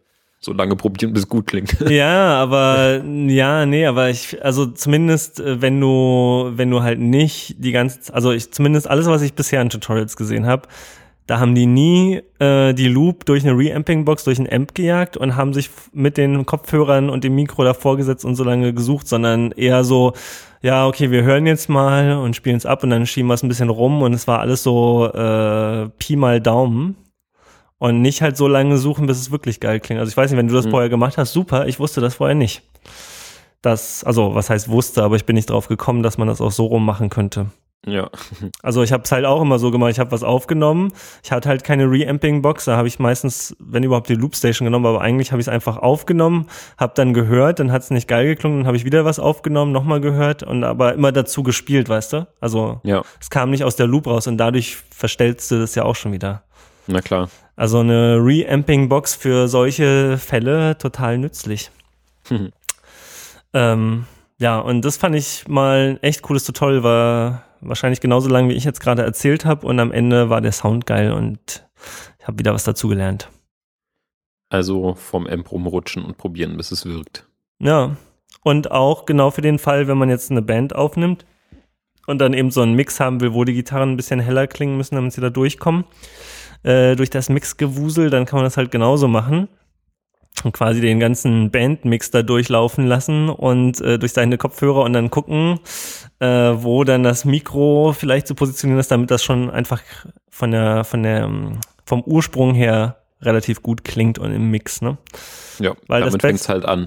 Das Beste beim Foto, beim Video und auch beim Audio ist natürlich, wenn das Ausgangsmaterial einfach schon so gut ist, dass man dann hinterher gar nicht groß dran drehen muss.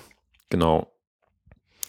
Ja. Wenn die das geilste Zeug haben, wenn das Mikrofon scheiße hinstellst, dann kannst du es halt auch lassen. Genau, und einfach ein bisschen Zeit nehmen und ausprobieren, wie bei eigentlich allem. genau. Ja, ist auch viel Erfahrung dabei. Dann irgendwann hast du halt irgendwie, da kennst du die Position, die für dich irgendwie immer gut klingt und dann haust das Mikro halt vor und es passt. Ja. Ja, ja. Apropos Mikro, ähm, ich habe mir ja das Mikro, was ich eigentlich immer hier zum Podcasten benutze, ist ja dieses Studio Projects B1. Mhm. Ähm, und davon habe ich mir letztens ein zweites gekauft. Aha. Ähm, nämlich auch eigentlich genau nachdem ich diesen Test gemacht habe. Das habe ich nämlich erst mit dem SM57 gemacht und das klang geil. Und dann habe ich es nochmal mit dem Kondensator-Mikrofon gemacht. Äh, das klang geiler. Und das klang auch natürlich noch geiler, weil einfach mehr mehr, mehr Dynamik, mehr alles. Ähm, die kann man halt natürlich nicht so in einer Band Komplettaufnahme benutzen, aber wenn man alleine was aufnimmt, super. Und dann ist mir einfach auch aufgefallen, dass das einfach ein wirklich geiles Mikrofon für den Preis ist und äh, für Sprache und Amps und alles Mögliche funktioniert. Und dann habe ich mir irgendwie gleich nochmal ein zweites gekauft, damit, wenn ich hier zu Hause demnächst mal ein bisschen noch andere Podcasts aufnehme oder experimentiere, dass dann der andere im Zweifel auch genau das gleiche Mikrofon haben kann.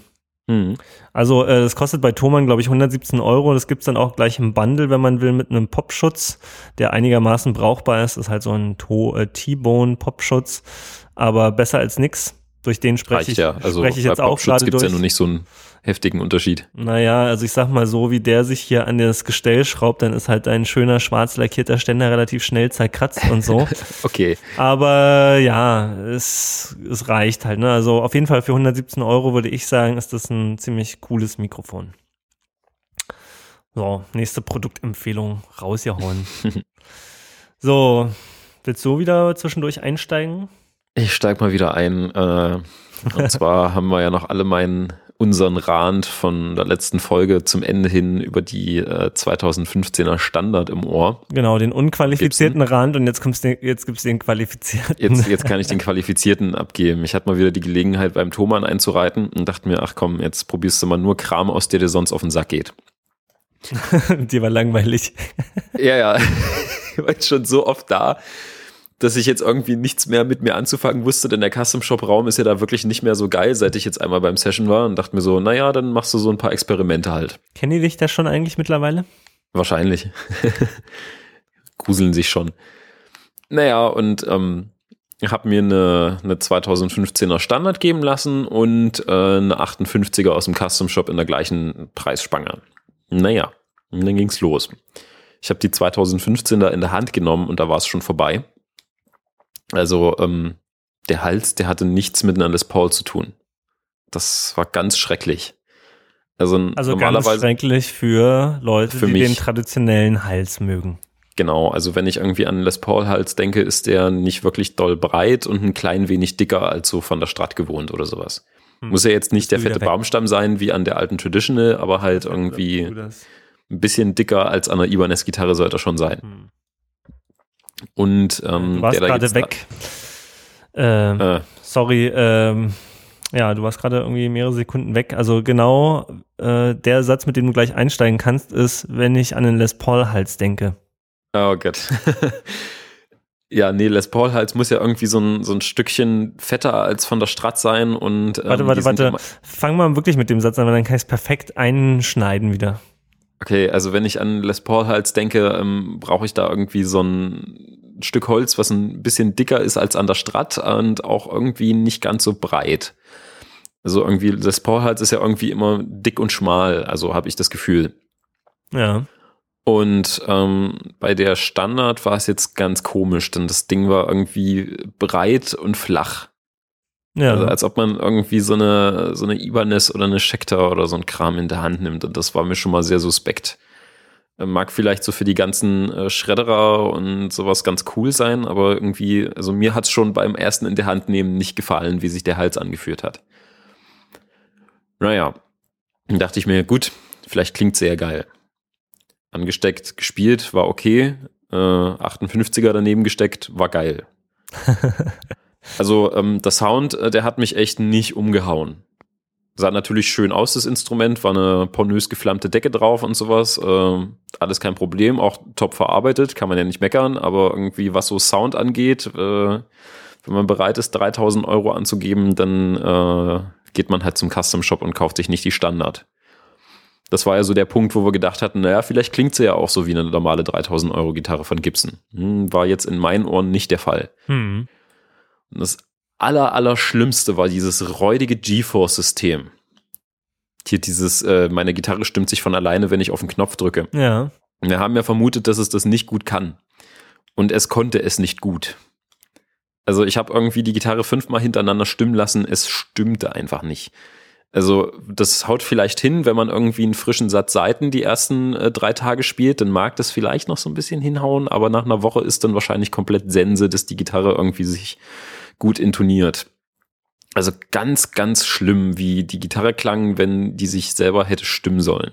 Das Problem an der Sache ist auch, ähm, Gibson erzählt einem ja dann, ja, naja, du musst es ja nicht benutzen, du kannst ja auch so noch normal an den Mechaniken drehen. Das Blöde ist aber, da die ja durch einen Motor angetrieben werden, sind die komplett anders übersetzt, als man das von so einer normalen Mechanik gewohnt ist. Also man dreht irgendwie äh, zwei volle Umdrehungen, bis der Ton mal irgendwie einen merkwürdigen Schritt nach oben oder nach unten macht. Also es ist, oh. ist es war einfach nur ganz, ganz schlimm. Ich habe diese Gitarre nicht gestimmt bekommen. Es ging nicht. Für so ein bisschen Power Accords hat's dann gereicht, aber irgendwie für einen schön klingenden vollen Akkord es, es, es war nee, es ging nicht. Ja. Mich dann mit Verkäufern unterhalten und die meinten, das ist irgendwie so ähm, also die einzigen 2015er, die sie verkaufen und die sie auch selber okay finden, sind die, äh, wo dieses System nicht dran ist. Also ich weiß nicht, was es soll. Damit haben sie sich jetzt echt verscherzt. Naja, 2016 ist wieder was anderes. Da fliegt es garantiert wieder weg. es war einfach nur ganz übel, diese Gitarre. Dann habe ich auch noch eine erwischt, wo die äh, Potis irgendwie schon so ein bisschen lasch waren. Da sind ja diese Push-Pull-Potis drin, dass du ja. irgendwie die äh, Pickups splitten kannst und irgendwie Phase drehen und noch irgendwie Pickup direkt aufs, äh, auf die Ausgangsbuchse ohne Klangregelung. Irgend so, ein, irgend so eine Spielerei halt. Und jedes Mal, wenn man die Gitarre mal so ein bisschen äh, härter angeschlagen hat, fluppte da eins von diesen Potis raus. oh Gott. So. Und ich dachte, also ich saß da und dachte mir, okay, die Gitarre kostet 3000 Euro. Und ich bin, äh, das war das allererste Mal, dass ich aus dem Thomann rauskam, eine Gibson gespielt habe und mir dachte, ein Schwein hast du die Hackström. Und das muss man erstmal hinkriegen. Gegen meine Hackström zu verlieren, in dem Preisunterschied, das ist eine Leistung. Hm. Also Aber die 58er, die war okay. Die 58er, da hatte ich auch irgendwie ein Montagsmodell erwischt. Die war übelst geil. Bis man irgendwie die H- und die hohe E-Seite gespielt hat. Da war es nervig. War vielleicht irgendwie da wirklich mal eine Einstellungssache von Pickups oder sowas, dass die eventuell ein bisschen zu hoch dran saßen oder sowas, aber die haben mich genervt. Das, äh, weiß nicht, ich glaube, die Pickups waren einfach nicht meins, aber ansonsten war halt irgendwie alles cool, bis auf diese beiden Seiten. Das Hm. war ein bisschen merkwürdig, aber halt, ich, ich konnte es einfach nicht verstehen. Ich war irgendwie ein bisschen sprachlos, als ich diese äh, 15er Standard gespielt habe. Äh, Hm. naja, Hm. kommen wir zu was Erfreulichem. Äh, es gibt ja jetzt Chapman-Guitars bei Thomann. Ah ja, stimmt. Und da dachte ich mir so, hey, Mensch, Chapman-Guitars, probierst du mal aus. Stimmt, und, du hast äh, ja noch nie gespielt. Ja, genau. Und die sind äh, cool. Die sind echt cool. Die kosten ja so irgendwie um die 600 bis 700 Euro oder sowas, die meisten. Ja, es gibt auch, glaube ich, sogar einige, die ein bisschen günstiger sind. Also von den von den Strato Strat-Modellen, glaube ich, oder irgendwelche von denen, die waren ein bisschen günstiger. Aber ja, so nee, da in dem Bereich spielt es sich ab. Genau, da hing halt so von, von jedem Modell, was es halt so gibt, halt hier diese Tele, die Strat und die, der Paula-Verschnitt, die hingen da halt alle rum, die habe ich alle mal so ein bisschen durchgetestet. Ähm, ich würde mal meinen, so für noch nicht ganz so orientierte Anfänger, also wenn man jetzt nicht weiß, ob man unbedingt äh, auf Gibson oder Fender steht, also die haben ja so ihre eigenen, eigenen Macken, was so den Sound angeht, ähm, liegt man da auf jeden Fall ganz cool. Die sind super top verarbeitet. Ja, absolut, genau. Da, da war ich am Staunen äh, sehr schnörkellos. Also nicht irgendwie groß aufwendig lackiert oder noch mit, äh, mit Binding oder fetten Inlays oder sowas, sondern halt einfach nur Gitarre. Fühlte sich auch alles irgendwie sehr wertig an, so wie sich die Potis bewegt haben und sowas. Die sich super spielen. Also ich gehe mal davon aus, dass es die Werkseinstellung war. Hier hat mir zumindest äh, einer der Verkäufer dort erzählt, dass da an denen noch nichts gemacht wurde und das war schon, das war schon echt top. Ja, ich finde auch bei Ähm, denen ja immer diesen Halsübergang äh, Übergang super geil. Also weil der, ne, Ja, man merkt gar nicht, dass das aus zwei Teilen, das sieht aus wie aus einem Stück gehobelt. Irgendwie der Hals und der Korpus, die sind so wirklich schn schnörkellos miteinander ver oder äh, ja, spurlos miteinander Ja. verbunden irgendwie. Äh, ja, nee, also für den Preis auf jeden Fall eine Top-Gitarre, ähm, wenn man sich jetzt nicht sicher ist, ob man irgendwie Fender oder Gibson mag. Also für mich war es jetzt so, ähm, äh, Fender und Gibson haben so, was ihren eigenen äh, Patentsound angeht, irgendwie so ein bisschen mehr Leben drin. Also es war jetzt halt weder eine, eine richtige Tele, noch war es irgendwie was anderes. Es ist irgendwie so ein, weiß nicht, es, es klingt halt nicht so, wie man eine Tele im Kopf hat, aber es fühlt sich irgendwie ein bisschen so an. Und bei der Strat und bei der Paula ist es irgendwie ähnlich. Es sind halt irgendwie sehr, sehr druckvolle, sehr laute Gitarren. Kommt natürlich auch wieder auf die Pickup-Konfiguration an, aber ähm, es hatte jetzt nichts damit zu tun, ähm, dass zum Beispiel die Gitarren jetzt versucht haben, irgendwie den, den Sound von der Les Paul oder von der Strat zu kopieren. Sondern das sind so ziemlich eigenständige Dinger. Ja, so ähnlich wie PRS halt, ne? Mm, Ja, genau. Also, es, äh, es, es geht in die Richtung. Es ist ungefähr so, wenn, wenn ich mir einen Sound von einer PRS oder von einer Ibanez vorstelle. Das, das, das geht so in die Richtung. Das ist jetzt nicht ganz so mein persönlicher Geschmack, aber es sind auf jeden Fall sehr gute Gitarren. Ja, also wie gesagt, ja, von der Verarbeitung her wirklich 1A 1A, spitzenmäßig. ja. Jojo. Das war krass. Und äh, es ging ja dann in der letzten Folge auch noch um den netten kleinen Fender Princeton Reverb. Ja, Dann dachte ich mir, ach nein, dann probierst du den auch noch aus. Und äh, das Ding hat mich auch echt vom, vom Stuhl gehauen. und welchen hast du gespielt, den 68er oder den 65er? Silber oder schwarz? Beide. Ah ja, sehr gut. standen beide nebeneinander. Es gibt ja irgendwie einen aus dem Custom Shop, das ist der silberne, und dann gibt's noch den. Naja, der ist nicht wirklich aus dem Custom Ja, Shop. oder was der heißt ich, Custom, weil der, der ist halt anders verdrahtet. Da ist der Reverb und das Vibrato sind für beide Kanäle verfügbar, was halt gegen die Tradition ist, weil früher in dem Princeton es dann nur auf einem Kanal war. Und das war es aber eigentlich auch schon mit Custom. Genau, es waren auch zwei unterschiedliche Speaker drin. Der normale hatte einen Jensen-Speaker und der äh, silberne hatte irgendwie einen Celestian irgendwas. Genau. Und dann kriegst du, glaub, ach nee, das war beim beim äh, Deluxe Reverb, also bei der Nummer größer, da würdest du dann bei dem Custom halt auch noch das Basement Voicing kriegen, wenn du möchtest. Aha. Ja, aber beim Welchen Princeton, findest du denn besser? äh, ich tendiere auf meiner Wunschliste zum Silbernen. Ja, ich auch. Der, der war krass. Das sagen auch alle, die, die den 65er und den 68er miteinander vergleichen eigentlich. Also ich bin ja sonst halt nicht äh, so ein krass. Also ich mag halt die Fender Amps, Aber da war jetzt noch keiner dabei, wo ich mir jetzt gedacht hätte, okay, den, den hättest du auch selber gern irgendwo stehen. Hm. Und dieser kleine Princeton, also der ist ja jetzt auch nicht so mördermäßig laut. Ich glaube, der hat irgendwie 18 Watt oder sowas. 12, glaube ich. 12 sogar nur. Hm. Also macht dafür trotzdem ziemlich Alarm. Also ich habe den mal auf Kante gefahren, da in dieser kleinen Butze beim Thomann und äh, damit ein paar andere Kunden erschreckt, aber das war schon ziemlich geil. Ähm, nee, also cooles Ding. Also der Hall, der geht ja richtig ab. Ja, Also hast ja so instant Pink Floyd Sound, wenn du das Ding anschmeißt. ja. Und ähm, der kann halt aber auch gut zerren und halt auch nicht auf so eine merkwürdige Fender-Art und Weise, so wie ähm, ich mach mal den Drive-Kanal an und es klingt auf einmal blöd, sondern so ähm, sehr natürlich und warm und gar nicht so arg Fender-charakteristisch, wie wir das zum Beispiel in der letzten Sendung mit äh, Ludwig seinem äh, Hot Rod DeVille äh, mal demonstriert haben, sondern irgendwie, weiß nicht, ein bisschen weicher und cremiger hatte ich den Eindruck. Ja, Und absolut. der Hall war natürlich der Wahnsinn. Ja, und die haben ja genau bei diesem 68er Custom haben sie sich, haben sie eben gesagt, so, wir gehen jetzt mal so ein bisschen weg von der Tradition. Die haben auch irgendwie den Input, die Input, Input-Section so verändert angeblich, das habe ich noch nicht getestet, dass die besser mit Pedalen klarkommt. Also noch besser. Fender-Amps sind ja da eigentlich generell ziemlich empfänglich.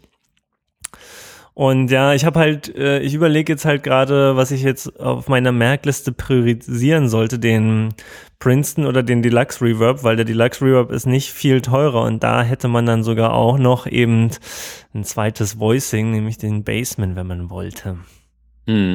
Okay, den habe ich nicht ausprobiert, Ja. aber dieser, Aber der, der Princeton, der, der ist auf jeden Fall schnucklig, ja. Ja, super cooles Teil. ja. Wird Und also was mich halt am meisten überrascht hat, das Ding ist ja auch so vom, vom Gehäuse recht klein. ja, und nur ein 10 Zoll Lautsprecher im Vergleich zum Blues Junior, der ja einen 12 Zoll hat. Richtig, und das Ding macht einen Höllenalarm. Ja, und hat Also, auch in den Demos immer, sagen die Leute auch immer, dass er ziemlich viel Bass-End hat, obwohl er eben nur 10 Ja. Zoll Speaker und kleines Gehäuse hat. Also wirklich, ich habe noch nie äh, eine Combo in dem Format erlebt, die halt so einen fetten, großen Sound gefahren hat. Das ist ja, wenn man sich von Marshall-Kombos anhört, da möchte ich ja immer direkt Ja, das weglaufen, geht weil das nicht. irgendwie ganz, ganz dünnes, krächziges, ekliges Zeug ist. Ja. Und die sind irgendwie doppelt so groß, die Kisten. Und dann steht da dieser kleine Fender-Amp und der füllt den kompletten Raum und das klingt einfach wunderbar toll. ja. Nee, also, Also das, der, ist, das war beeindruckend. der ist auf jeden Fall so, für meinen nächsten Zuhause-Amp habe ich den schon durchaus im Auge. Ja, stimmt, für zu Hause ist der bestimmt richtig geil, wenn man auf so diesen, diesen Fender Drive steht. Hm. Auf jeden Fall sehr cooles Teil. Ja, das freut mich, dass du das sagst, weil äh, den habe ich jetzt nicht auf die Liste geschrieben, aber ich habe mich auch mit dem seit unserer letzten Sendung äh, Ja. zumindest auseinandergesetzt und ein paar Demo-Videos und so geguckt und fand das eigentlich auch tatsächlich sehr charmant. Mhm. ja, ja. Ja. Der Ludwig, der hat sich dann auch noch ein nettes kleines Pedal gekauft, das ich jetzt auch unbedingt haben möchte. Und zwar die äh, nette kleine Box of Rock von Sivex. Weiß nicht, ob du die schon Nö. kennst. Da gibt's auch ein sehr schönes Video zu, das ich nachher mal verlinke. Ähm, zwar testet da der Olli vom Session diese Box of Rock an einem Fender-Amp. Und was dieses äh, kleine Dingens macht, äh, ist im Prinzip, ähm, es ist wie so ein kleiner Amp-Simulator fast schon. Also das ist echt heftig, wenn du einen Amp hast, der nur äh, sehr laut, geil spielbar ist, also wie so ein so ein alter Fender oder halt ein, ein Marshall ohne Master Volume und man möchte aber doch irgendwie den nicht ganz so ohrenbetäubend spielen, aber trotzdem irgendwie so ein bisschen mehr Zerre und Dynamik haben, steckt man da dieses Teil vor. Und es ist auf einmal ähm, so, wie alles perfekt sein soll. Okay. Das, das war heftig. Also wir hatten, ähm, der Ludwig hat ja hier diesen äh, JVM und den kleinen DSL zu Hause. Vor den beiden Amps haben wir den gecheckt und es klang super gut. Also übelst natürlich, als ob der Amp halt einfach von sich aus schon äh, direkt komplett super geil wäre. Also es ist halt ein Overdrive-Pedal und der hat auch nochmal einen Boost mit dazu geschaltet. Also man kriegt auch ein bisschen mehr hin, aber der ist so dynamisch und natürlich, also das habe ich noch bei keinem Overdrive-Pedal gehört. Und dann haben wir halt so im Prinzip unser Traum-Setup hingestellt und haben den JTM 45 angeworfen. Und der ist ja mit seinen 30 Watt schon irgendwie noch ein bisschen kontrollierbar, aber halt für die meisten Leute schon noch ein bisschen arg laut, würde ich mal so meinen. Ja. Und ähm, dieser JTM 45 mit der Box of Rock davor ist im Prinzip so äh, der Traum. Also genau so soll's klingen. Ist halt irgendwie ein bisschen angezerrt, ist dynamisch, ist fett und ist aber noch nicht zu laut. Gepaart halt mit diesem mega Headroom von dem 45er. Und das ist schon ein tierisch gutes Setup. Da kamen dann gerade irgendwie zwei Verkäufer reingelaufen, als wir das da gerade ausprobiert haben und die meinten so, naja, im Prinzip das Pedal mit der mit dem Amp was anderes empfehlen wir gar nicht mehr, das äh, für so für so Blues Rock Typen oder sowas, äh, weil es ist einfach so der Sound. Klingt genau wie äh, wie als ob der Marshall offen wäre, wenn dieses Teil davor hängt. Hm. Das war tierisch. Also auf jeden Fall Box of Rock auschecken, die ist mega gut. Nächste Mal. Wahrscheinlich auch ein super Kandidat für so, äh, ich will äh, geilen Overdrive für zu Hause haben und den Amp aber nicht so laut spielen. Hm. Krasses Ding. Nächste Mal. Kostet aber auch irgendwie 200 Euro. Nächste Mal nimmst du noch so einen kleinen Stereo-Recorder mit und nimmst das mal auf ja. und bringst schöne Soundbeispiele mit. Habe ich vor. Weil das wäre ja eigentlich so noch das Beste so aus diesen Thomann-Besuchen, wenn man dann noch was mitbringen könnte für die werten ja. Hörer. Ja, äh, ja, war jetzt halt so eine Zufallskiste hier. Äh, die Freundin vom Ludwig wollte sich ein neues Mikro kaufen und dachten wir, ach naja, gut, fahren wir halt nochmal hin. Ja, kostet ja nicht, da zwei ja. Stunden mit dem Auto runter zu heizen. Darum na, hatten wir halt ein bisschen Spaß beim ja. komischen Krempelchecken. Aber dieses Pedal und dieser Princeton, das war so, das waren so die Entdeckungen des Tages. Aber das Pedal und den Princeton habt ihr nicht getestet? Das weiß ich nicht mehr. Nee, ich glaube nicht, aber ich könnte mir nicht vorstellen, dass das irgendwie blöd sein soll. Also dieses Pedal, das, das ist echter Wahnsinn. Also ich habe mir schon so überlegt, ähm, ich bin ja mit meinem T-Rex-Pedal hier, diesem Grizzly King, bin ich ja total zufrieden und ich will auch erstmal kein anderes auf dem Brett haben, aber das wird ja leider nicht mehr produziert und wenn das doch mal irgendwann in den Ruhestand muss, wird das halt durch dieses äh, Box of Rock Pedal abgelöst. Klarer. Dann auch noch mal so ein bisschen umhergeforscht und ich habe ja schon mal von äh, der netten Band The Brew erzählt, die übrigens am 12. März in Potsdam spielen. Also vielleicht sehen wir uns ja da. Mhm. Und äh, der Typ, der hat ja auch so einen mega geilen Gitarrensound. Der spielt ja auch ein Plexi. Und mich halt auch immer gefragt, so, okay, also der spielt das Ding in Clubs garantiert nicht voll auf. Also entweder hat er ein Power Soak oder ein mega geiles Overdrive-Pedal und der spielt auch diesen Box of Rock. Letztens mal sein, sein Brett gecheckt. Werde ich gleich mal auschecken, dann danach die Box ja, Rock. Macht das. das äh, den, den will man, glaube ich, unbedingt haben. Okay. Wahnsinnig gutes Teil. Okay. Na gut, ähm, weil wir hier gerade von Thomann und mal Stereo-Recorder mitnehmen, sprachen. Mhm. Äh, da bin ich ja auch gerade wieder in der Materialforschung. Ich habe ja hier den, den Zoom H1 dieses billigste Modell für 99 Euro oder so, auch schon öfters der erwähnt. Der aber schon sehr cool ist, ne? Der wirklich extrem cool klingt schon und ähm, der hat halt nicht viel Firlefanz dran und funktioniert einfach super. Äh, seit einem Jahr oder länger jetzt im Einsatz im Proberaum, um mitzuschneiden und regelmäßig, also bei dem Ding kommt es sehr auf die Position an, wo man den hinlegt. Ähm, Einfach mal ausprobieren, wie bei vielem. das ist das Mantra. Ähm, und wenn man so die richtige Position im Proberaum findet, also ich hatte jetzt schon öfters mal, haben so irgendwie Leute das gehört oder auch selbst diese eigenen Bandkollegen meinten so, und das war wirklich nur dieser kleine Rekorder? Ist das, weil, ja, es äh, klingt wirklich extrem gut. So, jetzt haben wir aber allerdings ein Problem seit kurzem mit dem. Äh, und zwar ist das Problem, dass wir jetzt gerade anfangen, so doch mal vielleicht ein bisschen was mit Gesang auszuprobieren. Mm. Und den jagen wir natürlich durch die PA.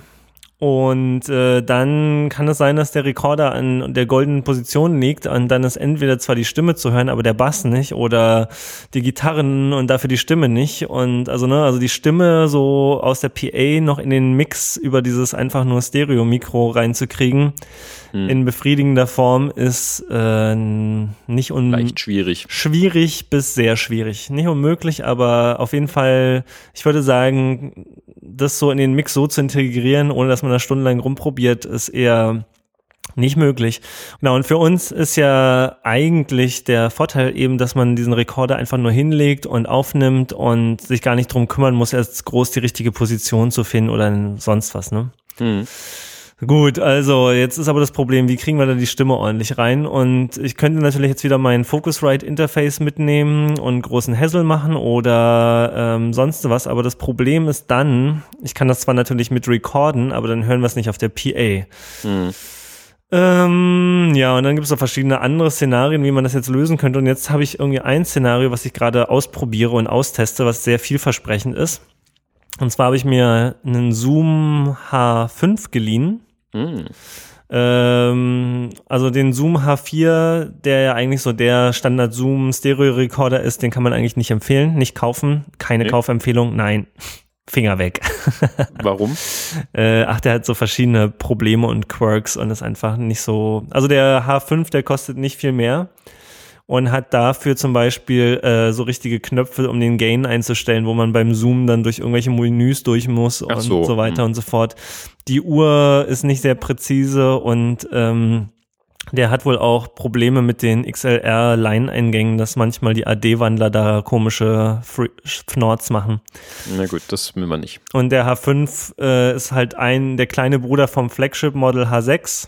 Der hat halt. H6, der ist ja geil. Ja, aber der H5 ist auch schon cool. Also der hat oben ein Stereo-Mikrofon, man kann das auch sogar wechseln. Also die Mikrofone sind da tauschbar, da gibt's verschiedene Aufsätze.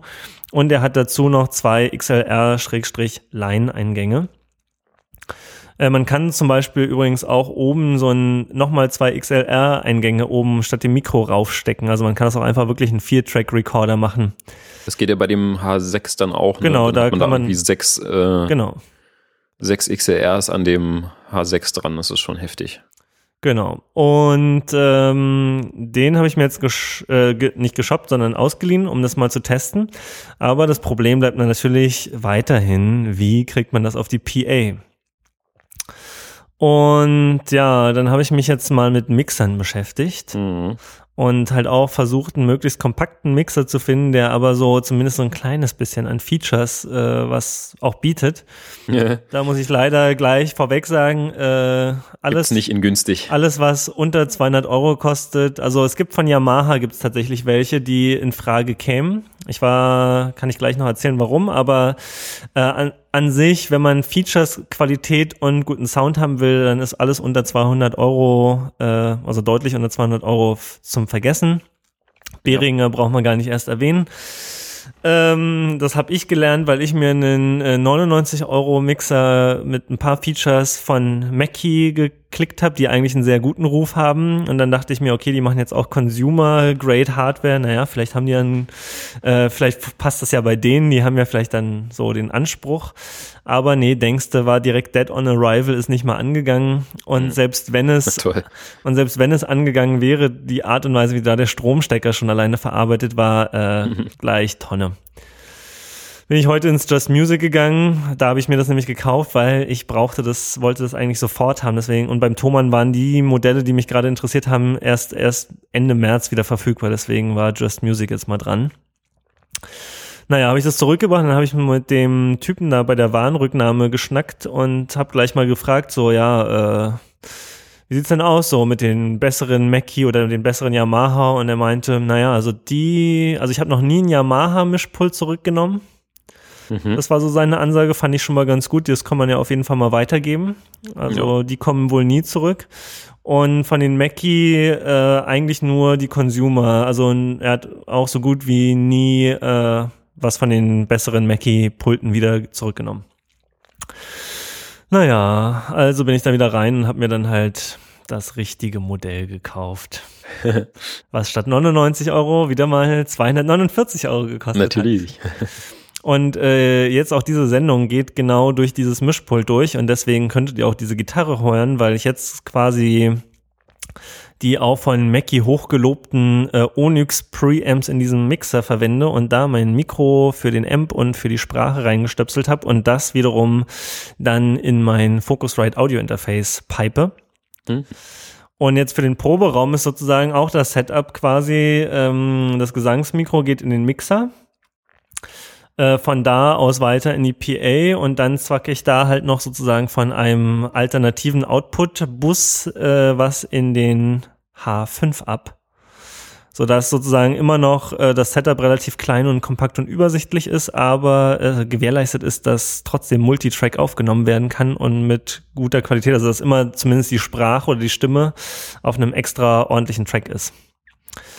Ja, das äh, wollte ich mal noch zu diesem Zoom, Zoom, Zoom-Rekordern kurz zum Besten geben. Erstens, dass die total geil sind für Proberaumaufnahmen und zweitens, wenn man halt diesen H5 oder H6 nimmt, dann halt auch immer noch in sehr kompakter Bauform super geile Audioqualität hat und ähm, mehrspurig aufnehmen kann. Cooles Teil. Ja, also auch wirklich die Stereo, das Stereo-Bild, was die mit ihrem XY-Setup da machen, das ist auch wirklich, wie gesagt, ähm, immer wieder fragen mich Leute, wie, äh, das ist dieses kleine scheiß Plastikteil. Mhm. Und ich bin auch öfters tatsächlich überrascht, wie gut das klingt. Also klar, wenn man irgendwie selber alles gut mikrofoniert und so weiter und einen tollen Mix macht. Ähm, Natürlich, aber ja. wenn man bedenkt, dass das so ein kleines Plastischnipselchen für die Hosentasche ist. Ja, und ich würde sagen, und ich könnte mir sogar tatsächlich vorstellen, also ich werde jetzt eben mal ähm, eine der nächsten Proben jetzt so full-blown aufnehmen und theoretisch könnte ich auf den Mixer eben noch so ein paar andere Sachen zusammenmischen und dann auf die zwei extra Tracks von dem Zoom sozusagen raufmixen. Mhm. Und wer weiß, vielleicht kommen dann sogar schon sehr anspruchsvolle Aufnahmen raus. Eine Sache, die ich mir auch vorgestellt habe, die man damit sehr gut machen könnte, weil der hat ja drei Mic-Preamps, man könnte diese Glyn Jones äh, Schlagzeug-Mikrofoniertechnik ausprobieren. Mhm. Und dann kommt das sozusagen als Summe einfach direkt dann ins äh, in den Zoom-Recorder rein und man hat das Drumkit halt trotzdem geil aufgenommen. Ja, ist ganz cool. Ja, naja. kompatibel. Was? Auf jeden Fall Proberaum-kompatibel. Genau, also ich meine, wir haben ja früher, haben wir ganz oft auch mit dem Focusrite und dann auch bis zu acht Kanäle, aber bis man das halt alles aufgebaut hat und so weiter und dann müsste man das ja immer noch mixen und so. Das ist für den normalen Proberaumbetrieb einfach total ungeeignet. Hm. Da muss es schnell gehen, Kiste raus, äh, vielleicht noch einen Mikrofonständer genau. hinstellen und vielleicht noch den Mixer anknipsen und dann muss es aber auch schon Party sein. Ja. Da will man nicht noch irgendwie großartig mit Zeug aufbauen, verbringen und alles mikrofonieren und ankabeln und sowas. Das ist immer sehr nervig und unproduktiv dann. Mhm. Und ich muss sagen, was auch witzig ist, jetzt wo ich so einen äh, analogen Mixer hier habe, jetzt macht irgendwie ganz viel plötzlich bei dieser Software auch Sinn. Aha, okay.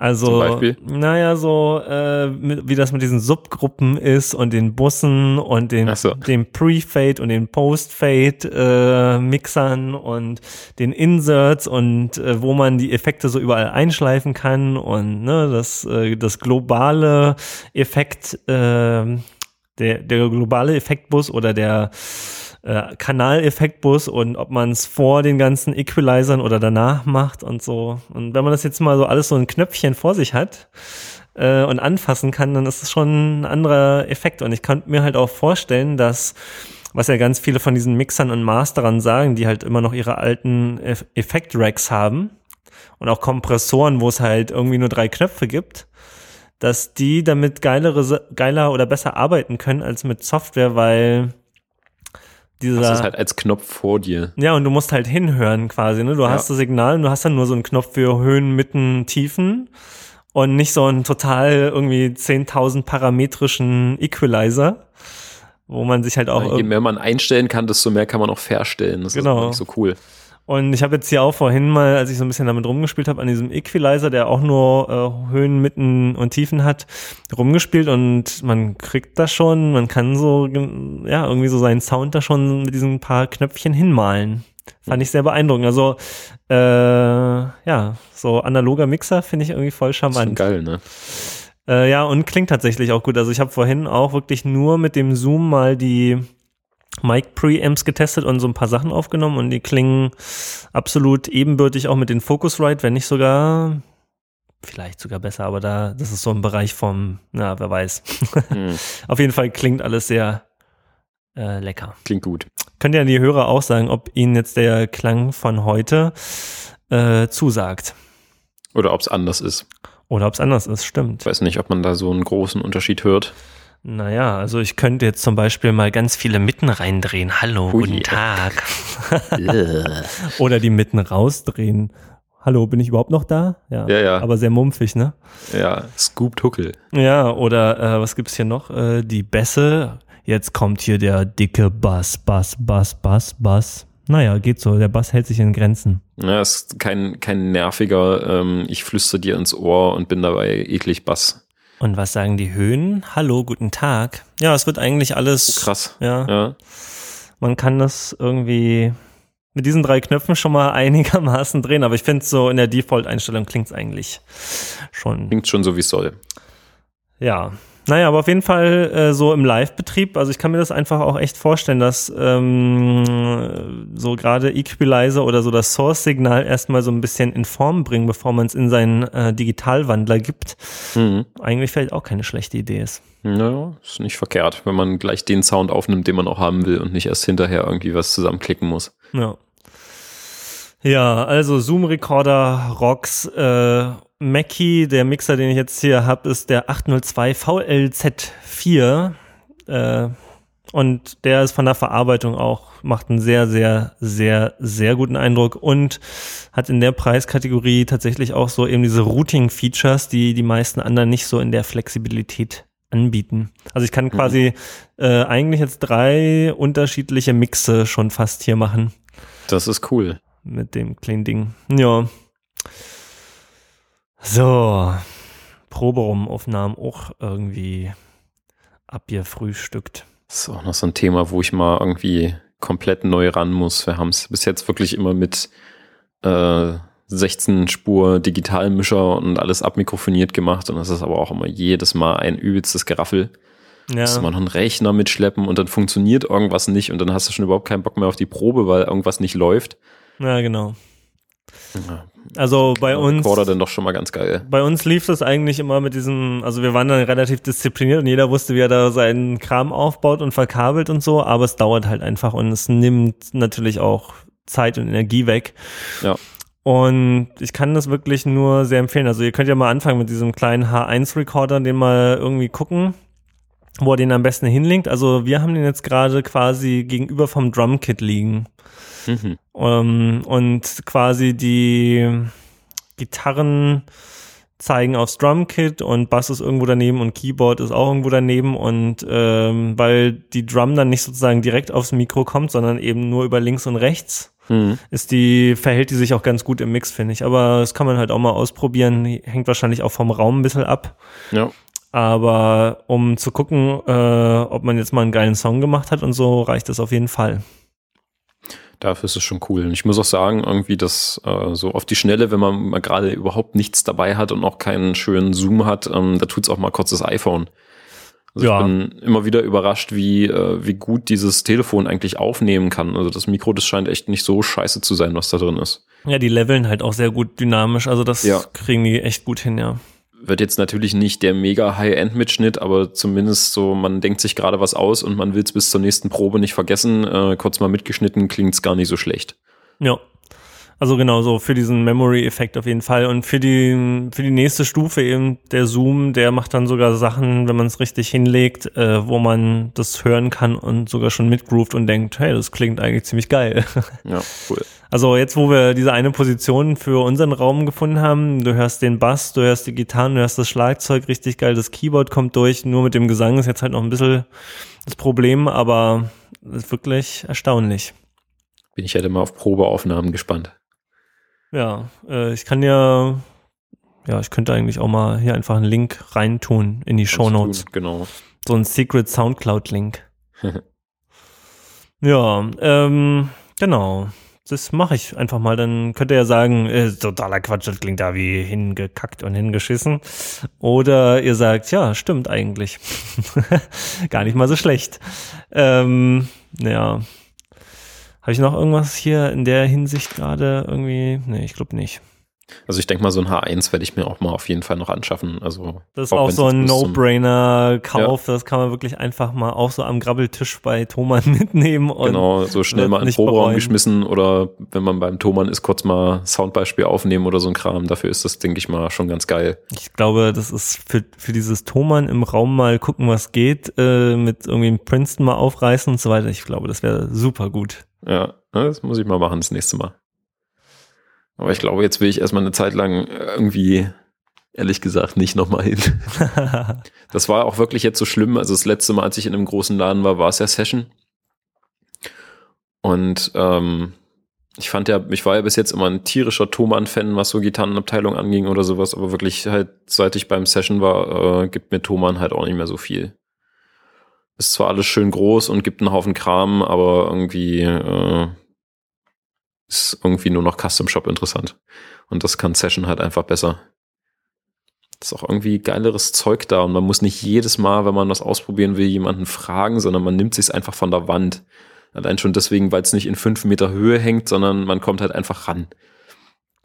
Naja gut, ich bin jetzt halt nicht so der Custom-Shopper, ne, deswegen, ähm, ich würde vielleicht, also ich muss jetzt auch nicht immer unbedingt zu Thomann, ähm, aber ich habe jetzt auch, ja, ich hab, bin da quasi emotionslos. Ja, aber wenn man nee. wahrscheinlich schon 23 Mal da war äh, oder noch öfter, Ja, darum, dann, reicht's auch nee, irgendwann. also was so Gitarrenzeug angeht, da hat Session jetzt gewonnen. Das hat's jetzt nochmal bestätigt, der letzte Thomann-Besuch. Hm. Cooler Laden, alles geil soweit, äh, aber wahrscheinlich jetzt einfach schon zu oft da gewesen. Also einfach lieber bestellen. Ja, naja, ich habe jetzt im Prinzip, äh, Alles. ja, ich bin mittlerweile auf so einem Punkt, wo ich mal irgendwie alles, was ich hätte je haben wollen oder so, schon mal irgendwie angefasst oder gespielt habe. Also Ja. ich weiß halt irgendwie, wie ein Plexi klingt, ich weiß, wie eine teure Les Paul klingt, ich weiß, wie ein 800er sich verhält und mh, Princeton habe ich jetzt auch ausprobiert und finden geil. Also ich weiß nicht, was jetzt halt noch so kommt. Hm. Außer halt irgendwie, äh, ich versink dann auch mal in dieser Effektpedal-Sumpferie, aber ich glaube, da bin ich irgendwie nicht so anfällig, weil ich mein Brett eigentlich so ganz geil finde, wie es ist. Ja, ich finde meins jetzt eigentlich auch ganz geil. eigentlich. Aber was ist mit dem Zweitbrett für zu Hause? Ach Gott, das Zweitbrett für zu Hause, ja. Gut, das besteht nur noch aus Bosspedalen. Ja, das geht bei mir nicht. Nee, äh, müsste ich mich eigentlich auch mal, aber äh, naja, nee. Ja. Lieber für zu Hause erstmal einen vernünftigen Amp. Da stecke ich nämlich auch noch in so einer Zwickmühle. Das war jetzt auch nochmal so ein Ding. Ich habe beim Thomann diesen kleinen Blackstar HT5 nochmal ausprobiert. Und äh, ich hatte ihn eigentlich schon immer so auf dem Zettel von wegen, na, den äh, schaffst du dir demnächst mal an, um zu Hause irgendwie vernünftigen Sound zu haben. Und habe den dort nochmal gespielt und den mit dem kleinen äh, Marshall DSL 15 verglichen und ähm, da hat der Marshall aber mal sowas von gewonnen, das war krass. Was mich beim Marshall aber tierisch nervt, ist, dass der keinen Einschleifweg hat und das wäre mir für zu Hause schon relativ wichtig, was den Hall angeht. Denn irgendwie Hall davor gesteckt ist irgendwie immer nicht so geil. Und der DSL hat auch keinen eingebauten Hall? Nee, hat er nicht. Ja, die Marshall Hals, die Kle Ja. fand ich auch nicht so geil. Also wirklich so dieser, dieser Fender, ich weiß nicht, was die da machen, ja. Aber Ja. Die sind's einfach. die, in Sachen Clean Sound, Hall, auch das Tremolo oder Vibrato äh, finde ich da einfach total schick.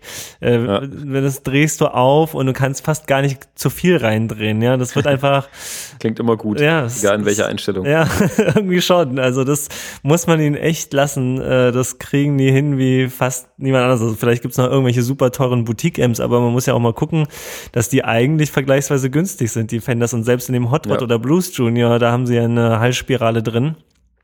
Ich weiß nicht, ob die da auch schon röhrengetrieben ist, aber ich glaube, da ist der Unterschied dann auch am Ende nicht mehr so groß. Ähm, aber es klingt einfach toll. Ja. Und da Also so der Blackstar Reverb, das ist, also der ist ja auch digital, nee, total für die nicht. Tonne und auch der vom Marshall. Irgendwie sind die so ein bisschen lebloser, keine Ahnung. Ich weiß nicht, was das ist. Der einzige brauchbare, äh, der auch sehr gut klingt, Hall von Marshall, der mit bis jetzt über den Weg gelaufen ist, ist der, der in diesen äh, großen JVM-Top-Teilen drin ist. Der klingt wirklich richtig gut. Hm. Aber sonst habe ich von Marshall jetzt noch nicht irgendwie einen Reverb gehört, wo ich mir dachte so, uh, das ist aber heftig. Ja. Sondern die sind, die sind halt da, die sind auch meistens okay.